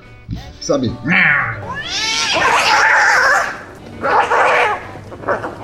Não chega aqui, isso é meu território. Já tem a sua, deixa essa comigo, pô. Tem Porra, guloso do caralho. e aí é legal que ele- eles eles vão pro quarto, no caso o- a Jéssica e o, e o Duncan, e eles têm aquele, aquela DR. Você acha que eu tô louca? Acho. Você quer que eu volte pra Nova York? Volta. E é muito legal porque nessa cena ele ainda parece enfeitiçado pela Emily, né? Ele tá num estado de êxtase. Ele olha assim pro nada, falando: Não, eu acho que você tem que ir pra um lugar assim, se tá sobrando aqui. Vai rolar no máximo um, um, um homenagem aqui, você não está convidada, e eles acabam dormindo em camas separadas, né? E aí, primeiro, ela fala, ah, eu acho melhor a gente dormir cama separada. Aí ele levanta e fala, não, fica aí, eu não tô com sono mesmo. E ela fica na cama deles e ele sai. É, basicamente o que ele tá onde, dizendo, né? Ele tá dizendo assim, não, você fica aí que é mais confortável enquanto eu vou ali no quarto da Emily. Exato. E aí, na, na, na manhã, não, acho que é de noite, aí eu não lembro direito se a cena é de noite ou de manhã, a ratopeira, ou seja, a ratazana, aparece uma mão feminina com aquela faca que a Jéssica achou lá no sótão e faz um, um slice de um, um fatiado de, de, de, De ra- de ratopeira. Ratopeira, pode ser. Estão vendo? Estão vendo? Pelo menos no filme alguém dá valor aos meus conselhos. Chama? Quando a Jéssica chega, ela, ela acha estranho, só que o pessoal começa a suspeitar dela. Ela já chega afirmando: Eu não fiz isso, eu não matei esse rato, tá, pessoal? Calma aí, eu acordei, ele tava assim. Tava assim, eu achei desse jeito. E aí Exato. acontece o que já estava meio que programado para acontecer, que a Emily e o Duncan fazem essa aliança, né? É, eles fazem sim, vamos dizer que eles copulam pra ficar bonitinho. Eles copulam. Mas é E isso, tem ela uma fala. coisa opa, importante, porque durante essa cena é notável que a Emily dá um chupão no pescoço do Duncan. E sim, isso é importante pro filme. Sim, isso é importante. Que aí já, já relembra todos aqueles velhos acabados lá na, lá na cidade. Depois, quando a Jéssica deita de novo com o Duncan, ela nota o pescoço dele com a mancha. Então isso que já é para ela de fodeu. Ela, ela aí sobe pro sótão de novo, ela fica olhando do, da janela e ela vê o Duncan e a Emily eh, indo em direção ao carro. Ele vai tentar, tentar vender mais algumas coisas, ele vai na cidade por algum motivo. Sim. E ela nota que eles dão um beijo um no outro, assim, na cara, assim. E aí, já que ela tá no sótão, quando ela se vira, a foto que ela tinha vendido pro Dorker voltou pro sótão. Ela tá de novo Exato. bonitinha no mesmo lugar. E aí, Exatamente. e aí é que ela dá aquele clique do zoom que você falou. Aquele close que não deu até agora, agora deu. Agora deu o close na terceira pessoa e opa, amigão, olha a ruiva aqui. No caso, a filha do casal Bishop era claramente a Emily. É literalmente a mesma atriz. Não é que pegaram uma menina parecida, não. É a mesma atriz. É a mesma Pegaram atriz. ali, Tiraram a foto e te colocaram em PB, simplesmente. Acabou. E aí tem, o- tem uma cena que o marido chega na cidade, ele entra numa loja e é assustador, cara. Todo mundo da cidade vai atrás dele na loja. Eu acho que eles iam fazer um corredor polonês da terceira idade com o Duncan lá dentro. Pode ser. Só que eles já tinham uma coisa que eles não sabiam. Ele já estava com o chupão, que era basicamente a chave da cidade ali, né? Você levou, Exato. Levou o chupão, aí a gente te deixa, que senão você morria aqui. O que dá a entender, basicamente, é que todos eles ali já passaram na mão da Emily. E aí você começa a. a- não a, a corroborar, mas a entender a hostilidade de todo mundo da, da cidade quanto a. não a hippies, não a isso, não aquilo, mas quanto a gente de fora. Porque, teoricamente, o que quer que seja que a Emily faz com eles é muito gostoso, que eles querem mais e eles não admitem dividir com ninguém. E o, e o cara era um estrangeiro e agora ele faz parte do clube. Ele também foi chupado, por assim dizer. E você entende que não tem mulheres na cidade, porque é uma coisa que só faz com homens. Tanto que tem uma cena que tá mais ou menos nesse mesmo momento, em que tá só a Emily e a Jéssica. Esse é mais. Isso vai acontecer ainda. Mas acho que é a próxima cena já, no lago. É bem pertinho. Tem uma cena seguinte em que a Jéssica tá sozinha, já, inclusive nesse momento a Amy já chupou até o Creedence. Até ele já foi, já passou. Então já foi também, ela também chupou o Creedence e foi, ok. Não teve revival pro Creedence, aliás. Esse aí partiu e não voltou mais. Credo, as piadas desses dois sim são um filme de terror. Uma piada muito bosta, desculpa. Depois eu tô Tá ótimo, cara, maravilhoso. Mas é isso mesmo. O, o, o marido acaba. O, o Duncan acaba sobrando. Sim, ah, o ponto é que na cena do lago, é, a Jéssica tá lá Não, sozinha. peraí, peraí. não tá muito- A, a Emily encontra a Jessie no, no, no sótão e elas ficam conversando sobre isso. E a Emily claramente tenta chavecar a Jéssica. Começando, começando pelo papo de. Nossa, você é tão quentinha. Dando a entender que a, a Emily não é. Que agora começa a corroborar depois história do vampiro, mas vamos lá. E aí ela fala: Vamos até o lago, vamos nadar, vamos ser felizes. A Jéssica fala, ok, ok, vamos lá, vamos lá, vamos, lá, Vamos. beleza. Meu amor, com você, sua Meg Ryan hippie, eu vou onde você me levar. E elas vão até o lago e a, a Emily começa a, a encantar de certa forma. A Emily fica passando, fica esfregando protetor solar nela. A Emily desce as alças do vestido dela, do maiô de banho. Ela tá ela desce as alças pra poder passar o protetor solar. A cama, o filme não tem nudez, mas dá uma semi-nudez entendendo essa cena, que elas Isso. estão realmente tentando fazer. Uma intimidade e tal, isso. Mas nesse meio, a Emily empurra a Jéssica no, no lago. Empurra mesmo, empurra pra, Pra afogar. Exato. E a Emily desce no lago também e tenta afogar ela. Tenta descer. E quando a Jéssica consegue escapar, a Jéssica tá na defensiva total. Aliás, aquela defensiva me irrita. Tipo, caralho, ela tentou te matar. Você não pode falar, tá tudo bem, dá licença. Caralho, mulher. É Porra. verdade. Parece realmente que ia sofrer um choque de tratamento estilo Ludovico, sabe? Não sou capaz de. Isso. E é, é muito interessante isso na personagem da Jéssica, porque os personagens eles são bem desenvolvidos, porque a Jéssica ficou o tempo todo se tentando se desculpar pelas atitudes dela. Tipo Exato. assim, ela, ela tava quase sendo violada. Ela não é bissexual ou homossexual ou o que quer que seja, Sim. mas ela tava quase sendo violada pela, pela Emily. Ela é empurrada pelo lago e ela ainda assim age como se ela não fosse a vítima. Ela pede desculpa pelo comportamento dela, que parece que é alguma coisa reminiscente do tempo dela no, no manicômio, né? A impressão é exatamente essa, que ela tá é, em choque, que ela foi traumatizada a ser uma criatura mansa e passiva. Ela é Isso. totalmente passiva inteiro. Isso me irrita, assim. Isso me dá um asco da personagem na mesma hora. Pelo menos a minha percepção de personagens assim é essa. Não, mas é, mas, mas é, é aquele negócio. Você pensa o que é que ela não deve ter passado Exato, exatamente. de, no terem- manicômio. de terem transformado ela numa, numa criatura dócil, né? E essa cena é seguida por uma continuação daquela cena da mão extremamente branca, praticamente albina, em que no que a, é- a Emily acaba sumindo. Eu tive Dentro um do medo. lago, ela some dentro do lago. Eu até tomei um susto quando ela sumiu. Falei, caralho, será que é tudo cabeça dessa mulher? Aí, pra mim, isso foderia o filme. Se tudo fosse coisa da cabeça dela, assim, não. Aí é muita, muito roteiro preguiçoso, caralho. Mas não, não é o caso. Que é no que ela olha pra baixo, aparece a Emily ainda mais branca do que ela já é. É, que foi aquilo que eu comentei lá atrás. Bicho, como ela é branca, cara. Eles esfregaram a mulher em pancake, cara. Ela é muito branca, cara. E aí essa Emily meio zumbi tenta atacar a Jéssica. É, ela sai da água com a roupa diferente, ela não tá mais de maiô, ela tá usando aquele vestido de noiva, que Exato, também teria exato. sido vendido lá no, no- no antiquário, e tenta chegar perto dela, e aí, é claro, a Emily quase começa um chupão no, no pescoço da Jéssica. Hum, Tá, chega perto, chega bem perto. Aí a Jéssica É. foge, Sim. E a Jéssica volta pro quarto, não volta? Pra ela, ela volta pra casa, ela blo- bloqueia a porta com a cômoda, e ela fica Exato. trancada no quarto. Tem um detalhe muito interessante dessa cena que me deu uma aflição foda, em que ela bate a porta e tenta trancar. Ela, tipo, faz um girar a chave e não tranca, ela continua aberta. E ela tenta umas três vezes girar e não funciona. Isso. Ela te, te puxa cômoda. Cara, eu não sei, pode ser coisa muito pessoal também, ou sei lá o que, mas você girar a chave e não trancar, eu, eu fiquei Dá, dá, apertado dá na um desespero, Eu assim. um desespero foda, tipo, caralho, eu não tenho controle da chave do meu quarto, caralho.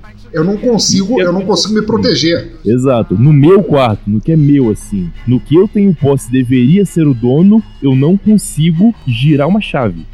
Essa cena de, sei lá, 20 segundos ela tentando trancar me deu uma aflição foda. Eu fiquei muito tenso. Não é, cara. O, o, o filme funciona muito bem nesse clima, né? Ele te deixa apreensivo porque você tem ali fiapos daqui e dali pra você montar a história, mas independente disso, você tá vendo uma mulher completamente fragilizada pela, pela instituição que ela teve e tudo mais.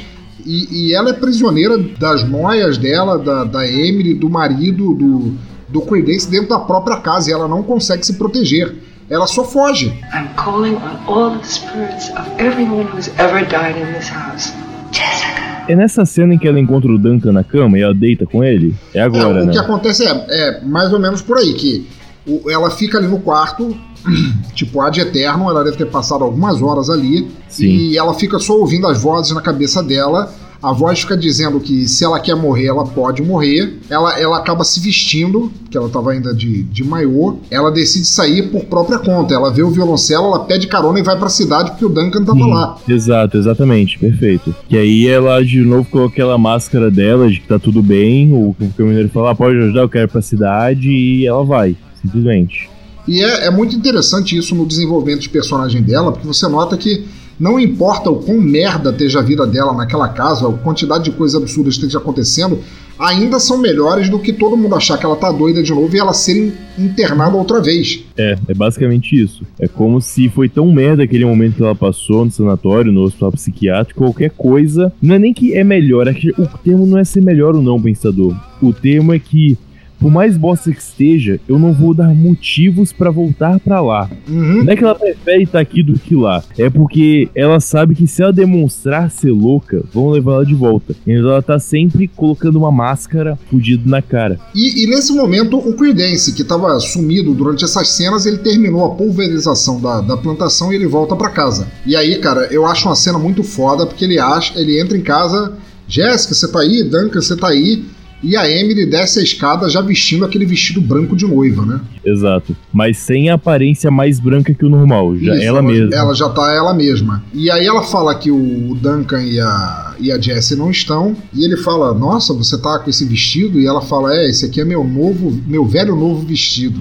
Exatamente. Meu velho novo vestido. E ele fala pra ela: é, Pô, você seduziu o cara, não sei o quê. Ele tenta dar uma dura nela, mas não adianta. Essa cena é muito engraçada. Se você percebeu assim, ele cai, obviamente, nas graças dela outra vez e eles se beijam, né?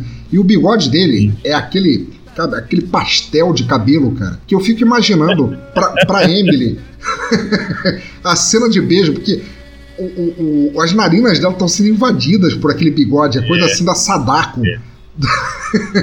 do Ringu japonês, assim, é muito cabelo entrando ali ela não se incomoda, mas beleza. Ela vai direto no pescoço do, do Creedence e aí corta pra cidade quando a, quando a, a, a Jéssica chegou. Ela procura o Duncan e os, os velhos lá da cidade se recusam sequer a dizer que ele alguma vez esteve ali. E ela fica olhando para eles em zoom e todos eles têm aquelas marcas de cortes é, aparentes em toda parte, né? Exato. Não tem mais curativo. Você vê literalmente alguns chupões e alguns cortados. Isso. Tem algumas que tem literalmente como se fosse uma pele com um corte assim na na, na pé, no pescoço da pessoa, quando tivesse cortado realmente com uma faca até. A faca é importante, que vai, vai voltar a aparecer também. E aí, quando ela já estava achando isso tudo muito estranho, o, o antiquário aparece vivo de novo, com um corte Sim. imenso. Talho da orelha assim até a base do pescoço, e aí ela pira de vez e foge, né? Sim. Ela chega à conclusão de que a, a garotinha muda estava avisando ela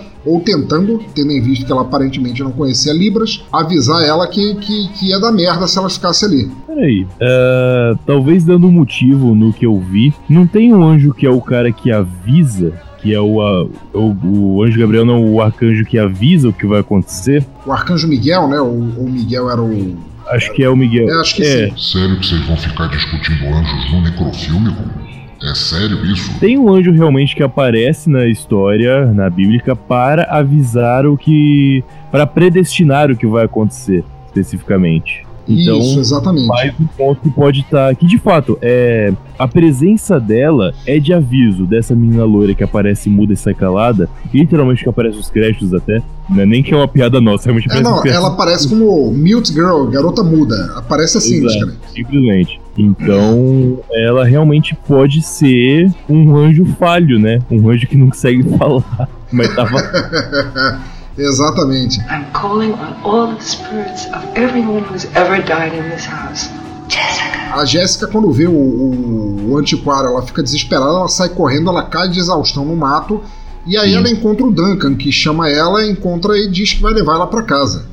Leva. E aí ela chega em casa, é, ela acende um lampião, porque tá tudo completamente no breu em casa. Sim. E ele chama ela pro quarto, ele troca de roupa, vem é. cá pra cama, vamos fazer um. É agora, sim vamos fazer aquele amorzinho e tal. E ela nota que a marca tá mais vívida ainda no pescoço. Exato. E a voz fica falando para ela assim: Isso não é real, isso não é real, assim. Mas ela chega a deitar com ele. Ela chega a deitar e fica abraçada com ele na cama. E aí, enquanto eles estão deitados ali, ela tenta se acalmar quando é praticamente impossível se acalmar. Ela vê a Emily entrar no quarto com aquela faca que ela achou no sótão na mão. Só que a Emily agora, ela de novo tá branca pra caralho. Muito branca. Tá no excesso de branca, de novo. Aí, vamos chamar de Emily afogada, assim, que é um outro patamar de Emily. Que apareceu no lago até agora, que agora apareceu no 4. Ela não aparece meio que. meio que do nada, meio que surgindo da parede, assim. Ela surge de dentro da parede, exatamente, ela com aquela faca assim. na mão. E é uma, uma cena agonizante pra caralho, porque a Jéssica, independente de quão dócil e, e submissa ela seja durante o filme todo, ela é a personagem do filme e a Emily entra e corta a garganta dela com aquela faca, né?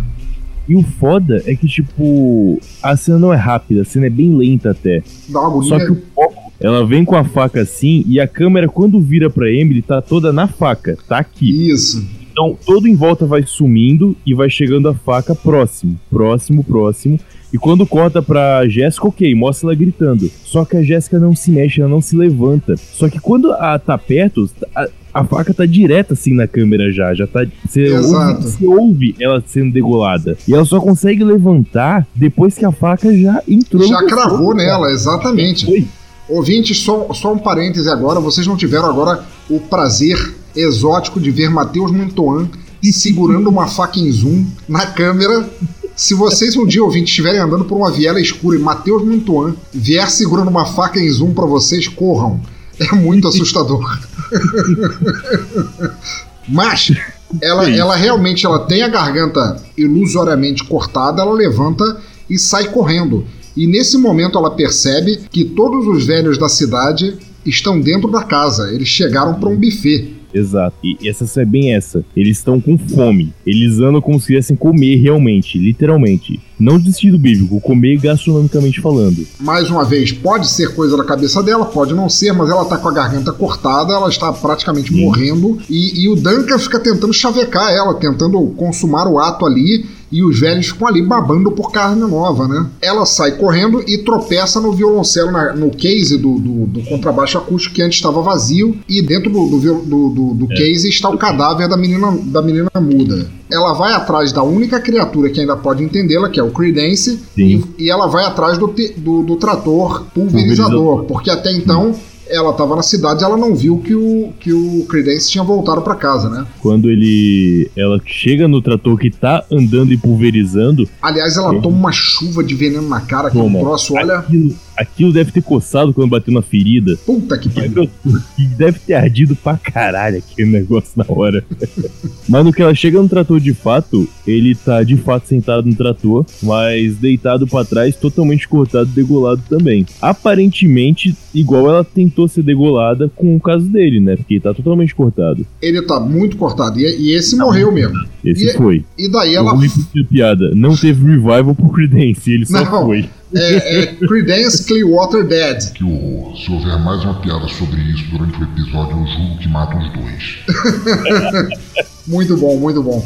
Ela sai desembestada pelo mato, ela chega até um ponto em que ela encontra aquela balsa lá do início do filme, do, do velho do aviso que a gente comentou. Sim, sim, exato. Aí o barqueiro olha pra cara dela e diz claramente: ah, ah, você não vai. Exato. Pra você fala, não. Você não. Você não. Exatamente isso. Você, Você não. E aí ela olha pro pescoço dele e vê que ele ainda tem um. que ele também tem um corte no pescoço. Ele Sim. também fez- fazia parte da parada. Exatamente. E no começo do filme, ele também tava com a gola bem alta, não mostrando. Nessa cena, ele tá com a mesma roupa verde, parece até uma roupa meio militar, até não é, mas parece uma roupa militar de velho. Isso. Só que sem a gola alta, com a gola meio aberta, assim. Então dá pra ver a marca nele também. Ela acaba, no desespero, roubando um bote, um botezinho a remo. Ela sai remando, mas ela acaba desistindo quando vê mesma, mesma mão descarnada, assim, completa, descarnada Sim. não, completamente branca, saindo dentro d'água. Ela chega a entrar no bote e ir pro riacho. Ela entra no bote e sai remando. Ela para. Convenhamos, ela não é exatamente o Michael Phelps. Ela Pois não é. vai ter aqueles músculos todos para remar e em determinado ponto aparece a mão e, e ela meio que, como se ela pudesse ficar mais desesperada, ela tem um gancho daqueles de, de, de pegar rede de pesca, de pegar carga de dentro d'água, e ela vai dar ganchada na, na mão que tá subindo e acaba que ela tá acertando um homem que era o Duncan. Exato, exatamente. Tem uma cena que eu já vi em muitos filmes nesse exato momento, mas é, até em Game of Thrones teve, né? Porque os, os White Walkers não podem encostar em água, e é muito parecido, que quando ela tá no bote, ela olha pra trás, vê todos aqueles velhos zumbificados, vampirificados, sei lá o que eles são, não precisamos definir agora, é, mais parados na beira do lago, tipo, ok, como se não pudessem passar pra lá. Isso. Mas a Emily, a Emily tá na água. A ela Emily tá sai. na água, ela- exatamente. Ela pode estar na água, exatamente. E aí nós temos é exatamente a mesma cena do começo do filme. O barco, a narração e ela falando, eu não sei se é real ou se é uma ilusão. Ela Claro, fala claro. isso, eu não sei se é real ou não. E aí ela nota que o pessoal que estava na margem olhando para ela simplesmente desiste daquilo. Eles viram as Sim. costas e voltam para a cidade, como se dissesse: "Ah, não, ela não vale a pena, ela vai acabar voltando. Ela não vai conseguir atravessar, Ela não tem pra onde ir. não tem para onde ir exatamente". E a Jéssica deita no barco e se ela dorme, se ela chora, Independente. O filme acaba. acaba o filme aí, cara. É muito legal. É Foda. muito legal. Muito cara. foda. Caralho. I'm calling on all the spirits of everyone who's ever died in this house. Então tá, ouvintes, esse foi o filme. Olha, é, por mais baixo orçamento que ele seja, ele é um filme muito legal de assistir. É um filmaço. Cara, o filme é muito legal. Tá boa, é, eu queria explicar como eu vi esse filme, rapidinho aqui. Claro. Eu estava aqui hoje, no dia dessa gravação. Eu tô recém-desempregado, então eu não sei bem como ver qual a rotina de uma quinta-feira sem sair pra trabalhar. Eu sabia que eu tinha que ver o filme, mas eu queria ver antes da gravação. Aí eu passei a manhã jogando aqui no computador videogame, coisa que eu não fazia anos. Aí eu parei, almocei. olhei o negócio da faculdade pra fazer e vi que não era para amanhã e falei, tá bom, eu faço depois. E cheguei, vou ver o filme. Deitei, assisti e, tipo, depois de 20 minutos, eu que tava deitado atrás da cama, já tava aqui sentado na frente, tipo, caralho. E aí? Onde é que vai? Aí que eu tava deitado, eu fiquei, sentei e ver o computador. Tipo, tá, e aí, cara? Onde é que você vai me mostrar? Até onde você vai? Fala pra mim.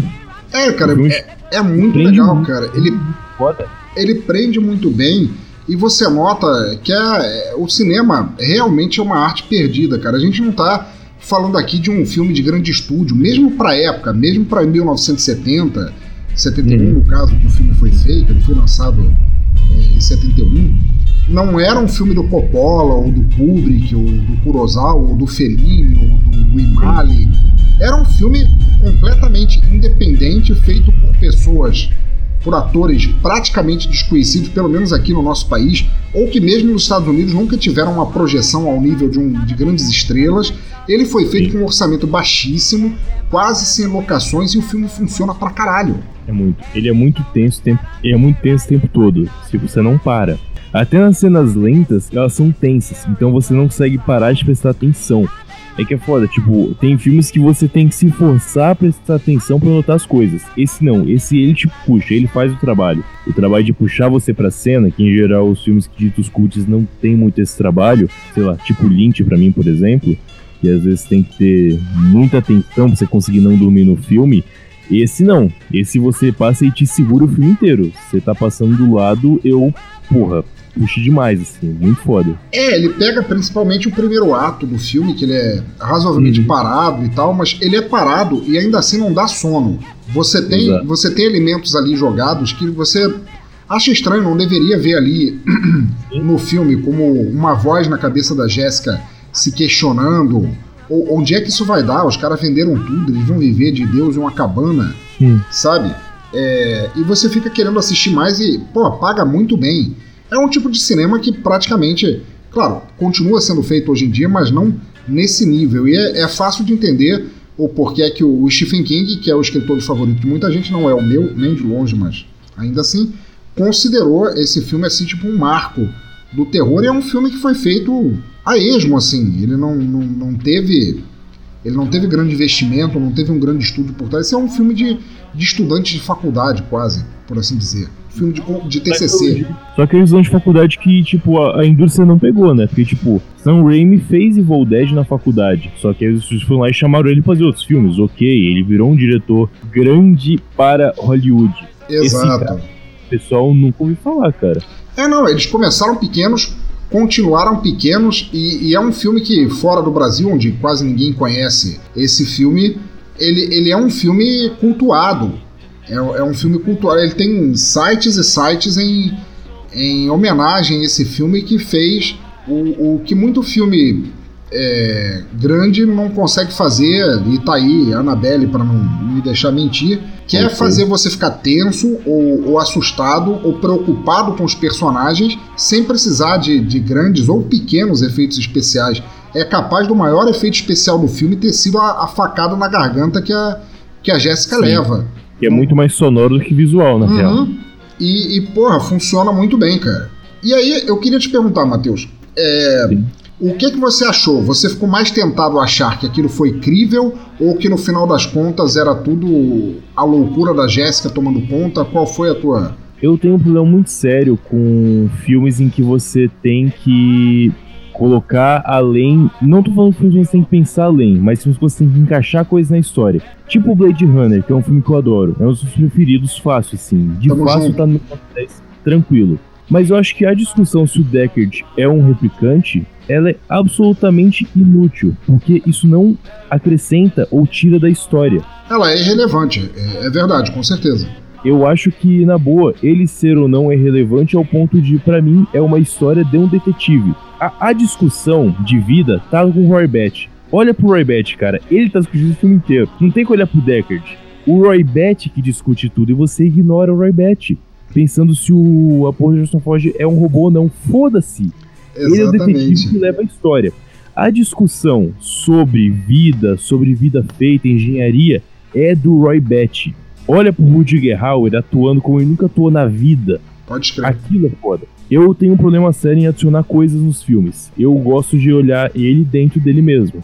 Assim. É, então, para mim, tem as duas coisas. Você colocou porque pensa bem, se fosse uma pessoa, entre muitas aspas, normal, que nunca foi para um psiquiatra na vida, nunca precisou, entre aspas de novo, um psiquiatra na vida, é, e coloca uma situação dessa, ia ser uma história genérica de terror de um pessoal que chegou numa ilha de vampiros e viveu com isso. Mas adicionar uma pessoa que tem problemas, que tem uma segunda voz na cabeça dentro desse ambiente, a história é muito mais rica. Então, para mim, sim, é uma ilha de vampiros. Sim, aquela menina está há eras, há gerações lá naquela casa, chamando pessoas novas para se alimentar. Aquela cidade toda de homens são escravos daquela vampira hippie gostosa São ruiva. de- dependentes dela, né? Basicamente.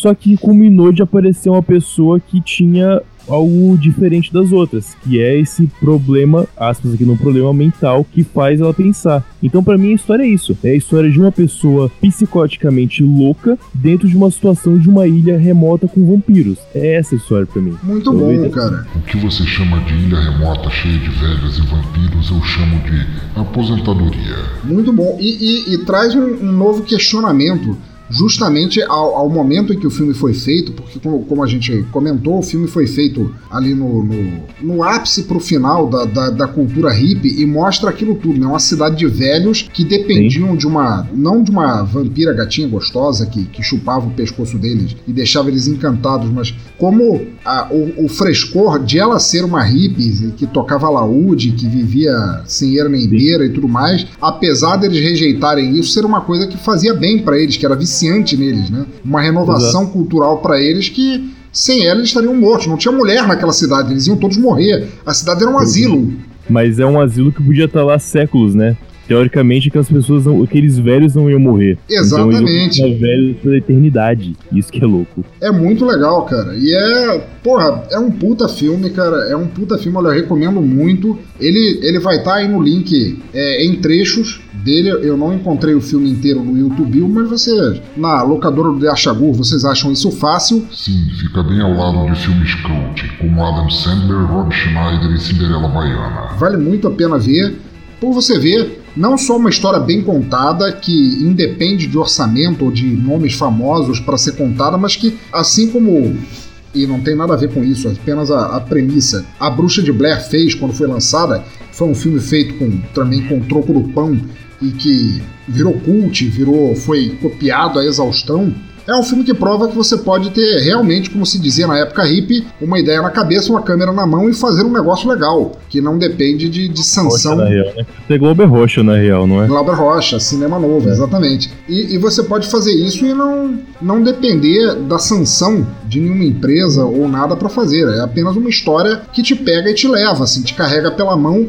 E no final, se, se você vai acreditar que ela foi a assassina de todos eles porque a paranoia tomou conta da, da voz dela, ou se realmente a Emily era uma vampira gatinha que estava escravizando todo mundo e ela era próxima no- na lista do menu, isso independe. O filme ele te carrega e te mostra aquilo e você se sente bem de ter assistido. É muito legal. Esse é um ponto importante. Não interessa a sua interpretação. O filme é legal. Se você não quiser interpretar nada, foi divertido ver o filme. O filme foi bom independente do que você queira pensar dele. Você seguiu do começo ao fim interessado em saber onde a história ia dar. Exatamente. E deixa eu te perguntar, assim, pros ouvintes, se eu fosse, se você fosse sugerir um filme nessa pegada assim, que fosse zero orçamento e que tivesse também a história como foco principal para te manter, para te manter agarrado no, no- no filme em si, qual você sugeriria que, que o Let's Scare Jessica to Death te te faria recomendar pros ouvintes? Evil Dead, o primeiro Evil Dead. Pô, Não muito tô bom. falando do remake. falando- O remake também é ótimo. O segundo também é foda e o terceiro também não vamos negar isso. Não. O remake é uma. Mas enfim. Agora, o primeiro, eu tô falando de uma história que só tem a história pra contar. Evil Dead, cara, se você quiser estudar Evil Dead, você vai ampliar sua cabeça ao máximo. Mas pega só a história da primeiro filme que trouxe adolescentes jovens, vai, pouco mais de 20 anos, para uma cabana no meio do mato e encontram lá um mal remoto dentro de um livro. A história, se você não quiser ir além, é só isso. E te prende de um jeito, é foda. Evil Dead 1, feito lá com Bruce Campbell no baixo orçamento foda. Cara, pra você ter ideia da história do filme, o Bruce Campbell, ele fazia, ele já era amigo do Sam Raimi, do irmão dele, e ele foi escolhido para ser o protagonista porque era o mais bonito dos três, só por isso. Quão terrível não era o ciclo de amizade, o ciclo de amizade do Sam Raimi na época, né? Pois é.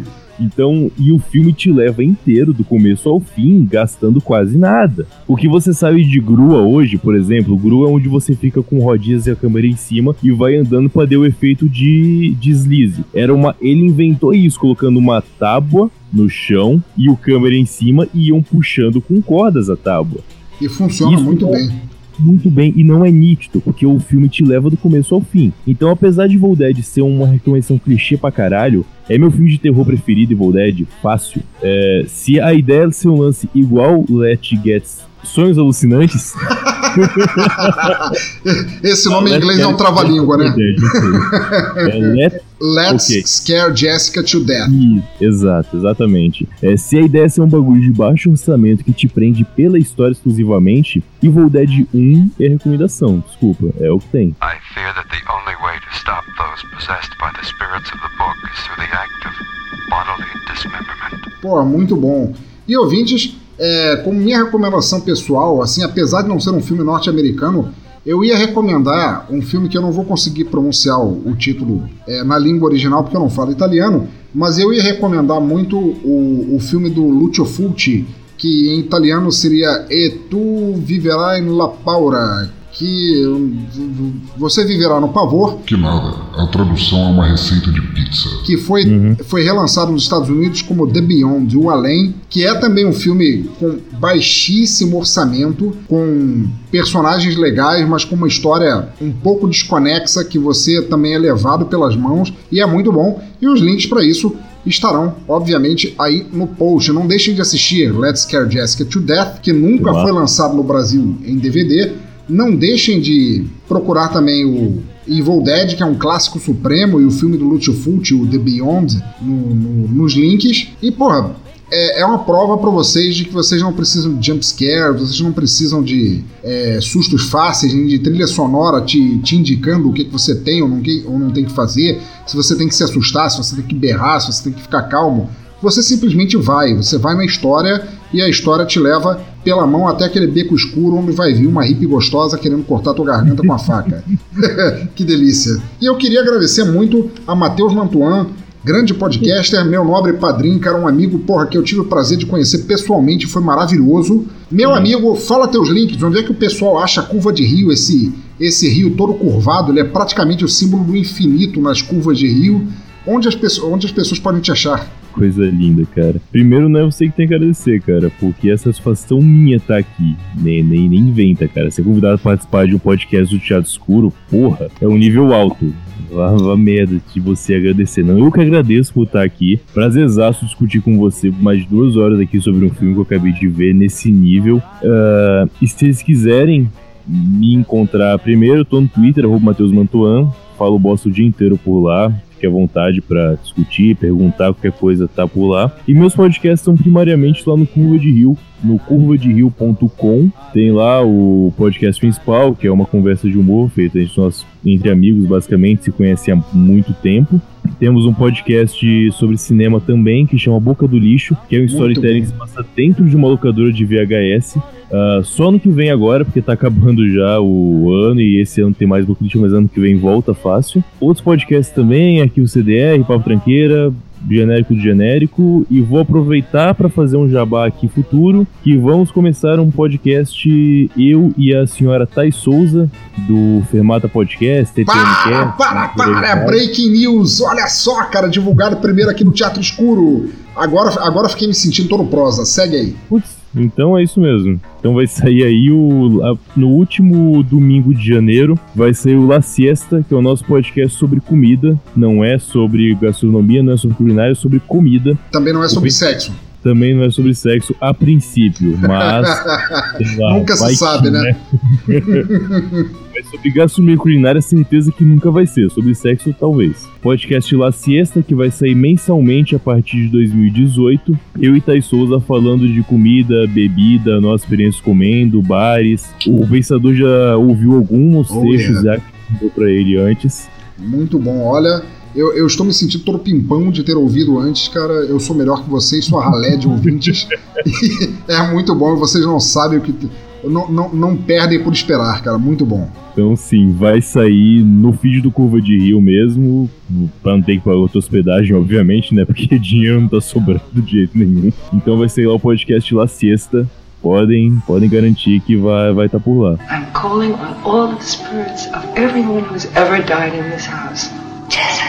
Então, mestre, foi tipo chuchu beleza, shake shake boom? Sabe, seu porco obeso rejeitado pelo Woodstock, estou chegando à conclusão que teus convidados para o podcast têm de longe mais cérebro que você. Quem sabe eu não te mato agora e peço a eles para assumirem no teu lugar. Ô, chefia, larga desse peso astral. Eu sou teu avatar das flores pretas, aquele que te segue até o fim. Nós fomos feitos um pro outro, sabe? Nossa sincronia indiana é tipo assim, para, ó, coladinho. Numa coisa você tem razão, anormal. Estou ficando deprimido mesmo e a culpa é tua. Quem sabe se eu tomar uma camomila ou. Que inferno! Do que, que eu tô falando? Você está me infectando com esses papos hippie bicho grilo. Toma essa! Ai, pô, grande de Achagur, precisava quebrar minha vitrola e minha coleção do Pink Floyd. Fala logo de novo da Infinity Tour, que você é o próximo da lista que eu vou quebrar. Chapchurra, meu guru das trevas. Ó só, se liga, só não quebra meus Simão e Garfield, que senão eu me mato aqui na tua frente, fechou? Vamos lá. Infinity Tour, ouvinte do Teatro Escuro, turismo levado a sério, de maneira que vocês sequer sonham em qualquer visão tântrica ou sob meditação. É viagem, turismo, turismo em números, turismo pedagógico, gastronômico, city tour, ecoturismo, aventuras, luas de mel, turismo corporativo.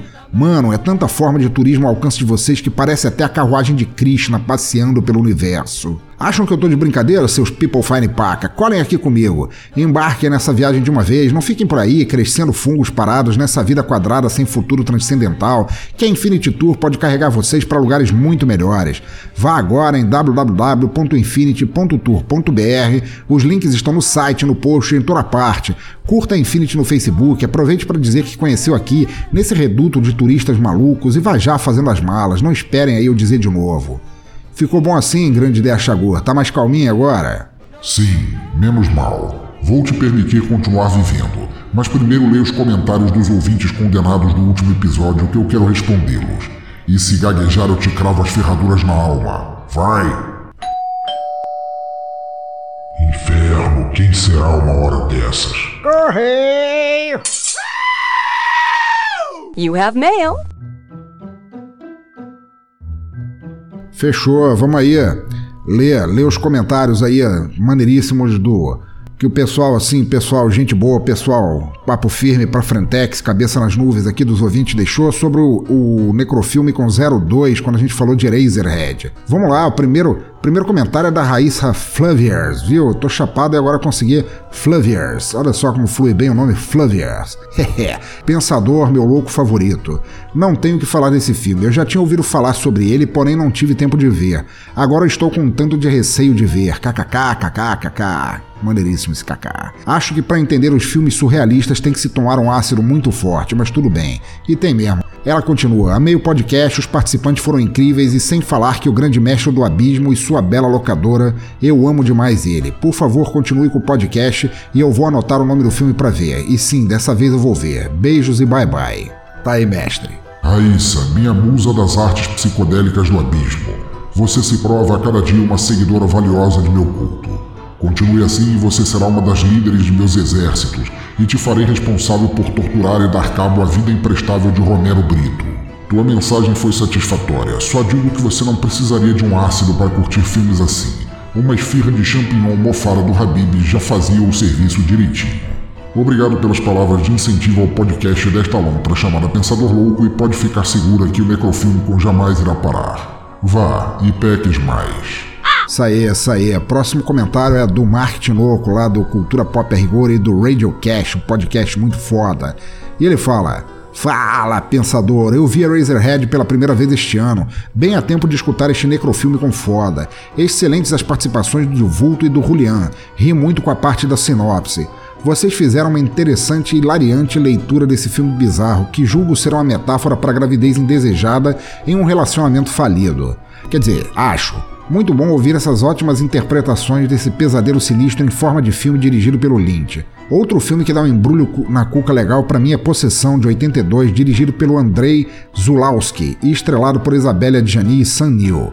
Já vi filmes na vibe de Matrix, curto muito o anterior Nirvana de 97 de Gabriele Salvatore, filme de baixo orçamento, mas que bebe ainda mais no conceito de neuromancia, e Existence de 99 do Cronenberg. Que bom saber que o nobre de Achagur curtiu nosso som e ele está fazendo sucesso em algum lugar. Nosso sonho é fazer um showzinho em Twin Peaks algum dia. Abraço. Olá, humano Mark, responsável por outra nobre e sacrílega sucursal do caos sobre a Terra em forma de áudio. O Radiocast sempre traz a mim e ao abismo o tipo de conteúdo que faz os condenados gritarem e pedirem por mais. Minha falta de alma fica satisfeita de você ter deixado este filme se embrenhar em teu ser, de forma a se tornar cada vez mais maléfico. Também gosto muito do cinema de David Lynch, e se o espírito dele já não tivesse condenado a passar a eternidade no mundo do My Little Pony desenhado pelo Tim Burton, eu o teria no abismo perto de mim.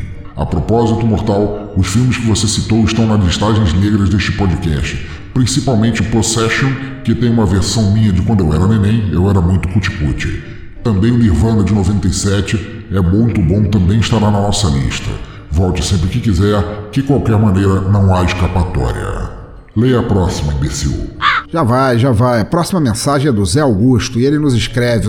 Zé Augusto, mestre, que inclusive tá voltando com. tensionando voltar com o podcast Paradoxo Concreto. É muito legal, curto muito esse. Dá para meditar numa boa ouvindo aquilo. Lê a porcaria do comentário, feliz. Pô, você tá tão estressado. Vamos lá. Diz ele. Caramba, nunca pensei que conseguiria rir tanto com a sinopse de Eraserhead. Parabéns, pensador, Vulio, Julian e criatura vinda dos mais profundos abismos de onde Cthulhu pensa duas vezes antes de entrar. Obrigado, agora com suas análises sábias eu posso bancar o intelectual em rodinhas de hipsters de merda apreciadores da sétima arte. Como foi ressaltado durante o cast, a trilha sonora do filme é ótima, o que me deixou com uma curiosidade para procurar o trabalho sonoro de David Lynch. Só posso classificar seu trabalho como bem experimental e não possuo apuração auditiva suficiente para dar outros adjetivos à voz de David Lynch, além de desconfortavelmente irritante. E é mesmo. O cara parece um pato Donald sem a roquidão. No mais, o som é perfeito para fazer mini frangos dançarem. Queria deixar aqui algumas indicações também. Além de Possession, e olha aí, chefe, o, o mesmo que o Mark recomendou, também gostaria de ouvir suas sábias leituras de Goodnight Mummy de 2014, Martyrs de 2008 e Antichrist de 2009. No aguardo de mais podcasts com o melhor do pior do cinema. Zé Augusto, um filósofo da escuridão. Que mal te ter aqui novamente. Respondendo a você que Tulu é um mero fedelho perto de mim. Pelo que eu sei, ele tem medo até de desenhos do Scooby-Doo. E sobre o bancário intelectual em rodinhas de hipsters nem precisa se incomodar. A maioria desses imbecis mais saberia diferenciar um filme do Fellini de uma pizza com pepperoni. O som do humano esquisito David Lynch é bom somente para usar como música de elevador do inferno, mas recomendo que não se ouça a não ser nesse caso ou para torturar almas condenadas. Sobre tuas indicações, vejo que, assim como o cultista Mark Tinoco, você também gosta de Possession. Muito bom, isso claramente mostra a falha de caráter que eu admiro em vocês.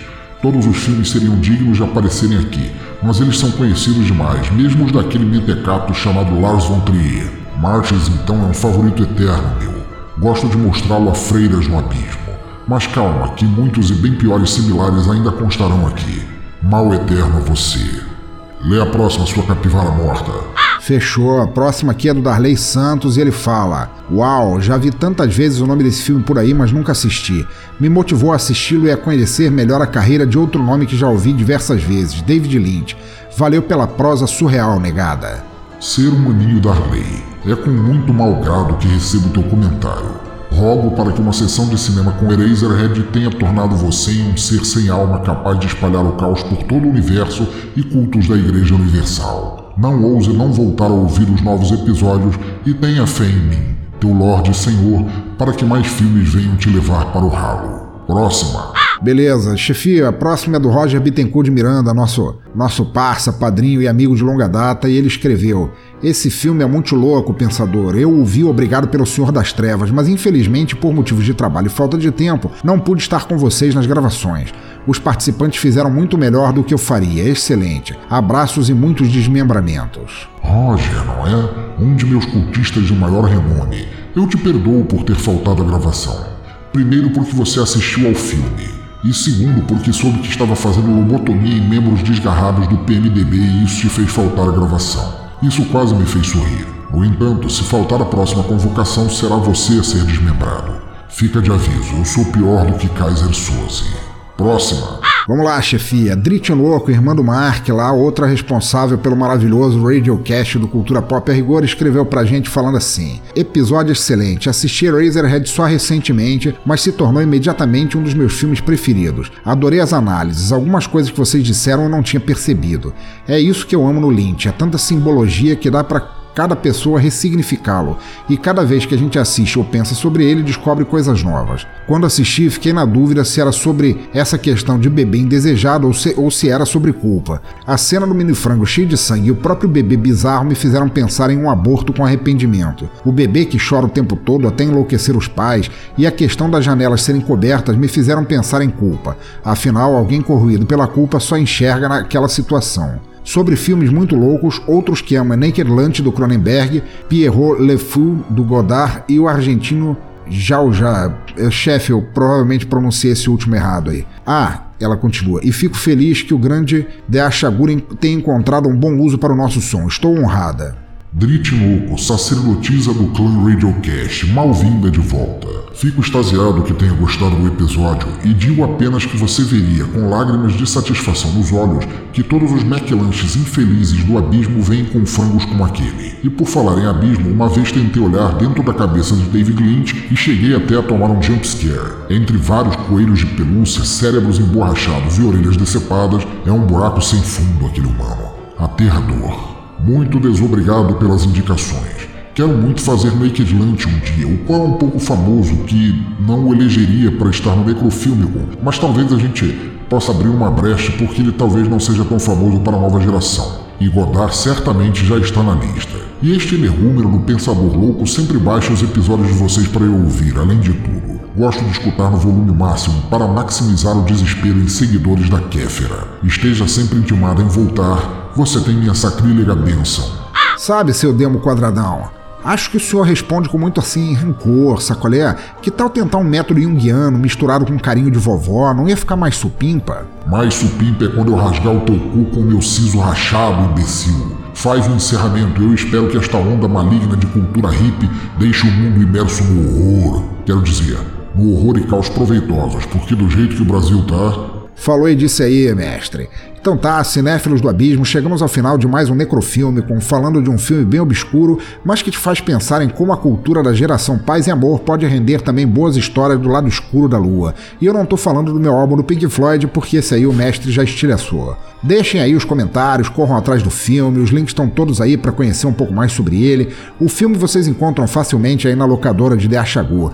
Todos os links referidos durante o episódio, como recomendações de filmes, também estarão no post. Comentem, divulguem, sejam nossos padrinhos, assinem nosso feed, assinem no iTunes, participem e digam quais filmes estranhos e desconhecidos gostariam de ver em um próximo episódio, que vai ser só filé. E agora, para encerrar com chave de trevas, nobre padrinho, podcaster e amigo Matheus Mantuan, qual música você escolheria para encerrar este episódio, que falou de temas tão pesados como repressão sexual, relacionamentos difíceis, erros do passado, lugares imundos e tendências suicidas? Eu pensei, tentei pensar na pergunta mesmo, tentei muito ter uma resposta para ela, mas então, já que a gente tá falando de um filme bem obscuro, eu vou puxar uma música bem obscura do Brasil que chama Jessica Rose dos Cascaveletes. Jessica Rose, aliás. Ah, tem rosas no filme, tem Flores da Morte, então mais uma referência. Flores aí. da Morte, olha aí. Muito bom. Jessica Rose dos Cascaveletes é a minha pedir aí pra pra tocar no final. Genial, cara. Cascaveletes, cara, se eu, não, se eu não me engano, uma das primeiras bandas do Júpiter Maçã, falecido Júpiter Maçã, grande primeira, figura. Foi, foi a primeira banda dele? Primeira banda dele, sim. Pô, genial, cara. Cascaveletes, aí o psicodélico, rock psicodélico brasileiro, sulista, na lata. Fiquem aí, então, com Jessica Road, do Cascaveletes. E É. até o próximo Necrofilme com galera.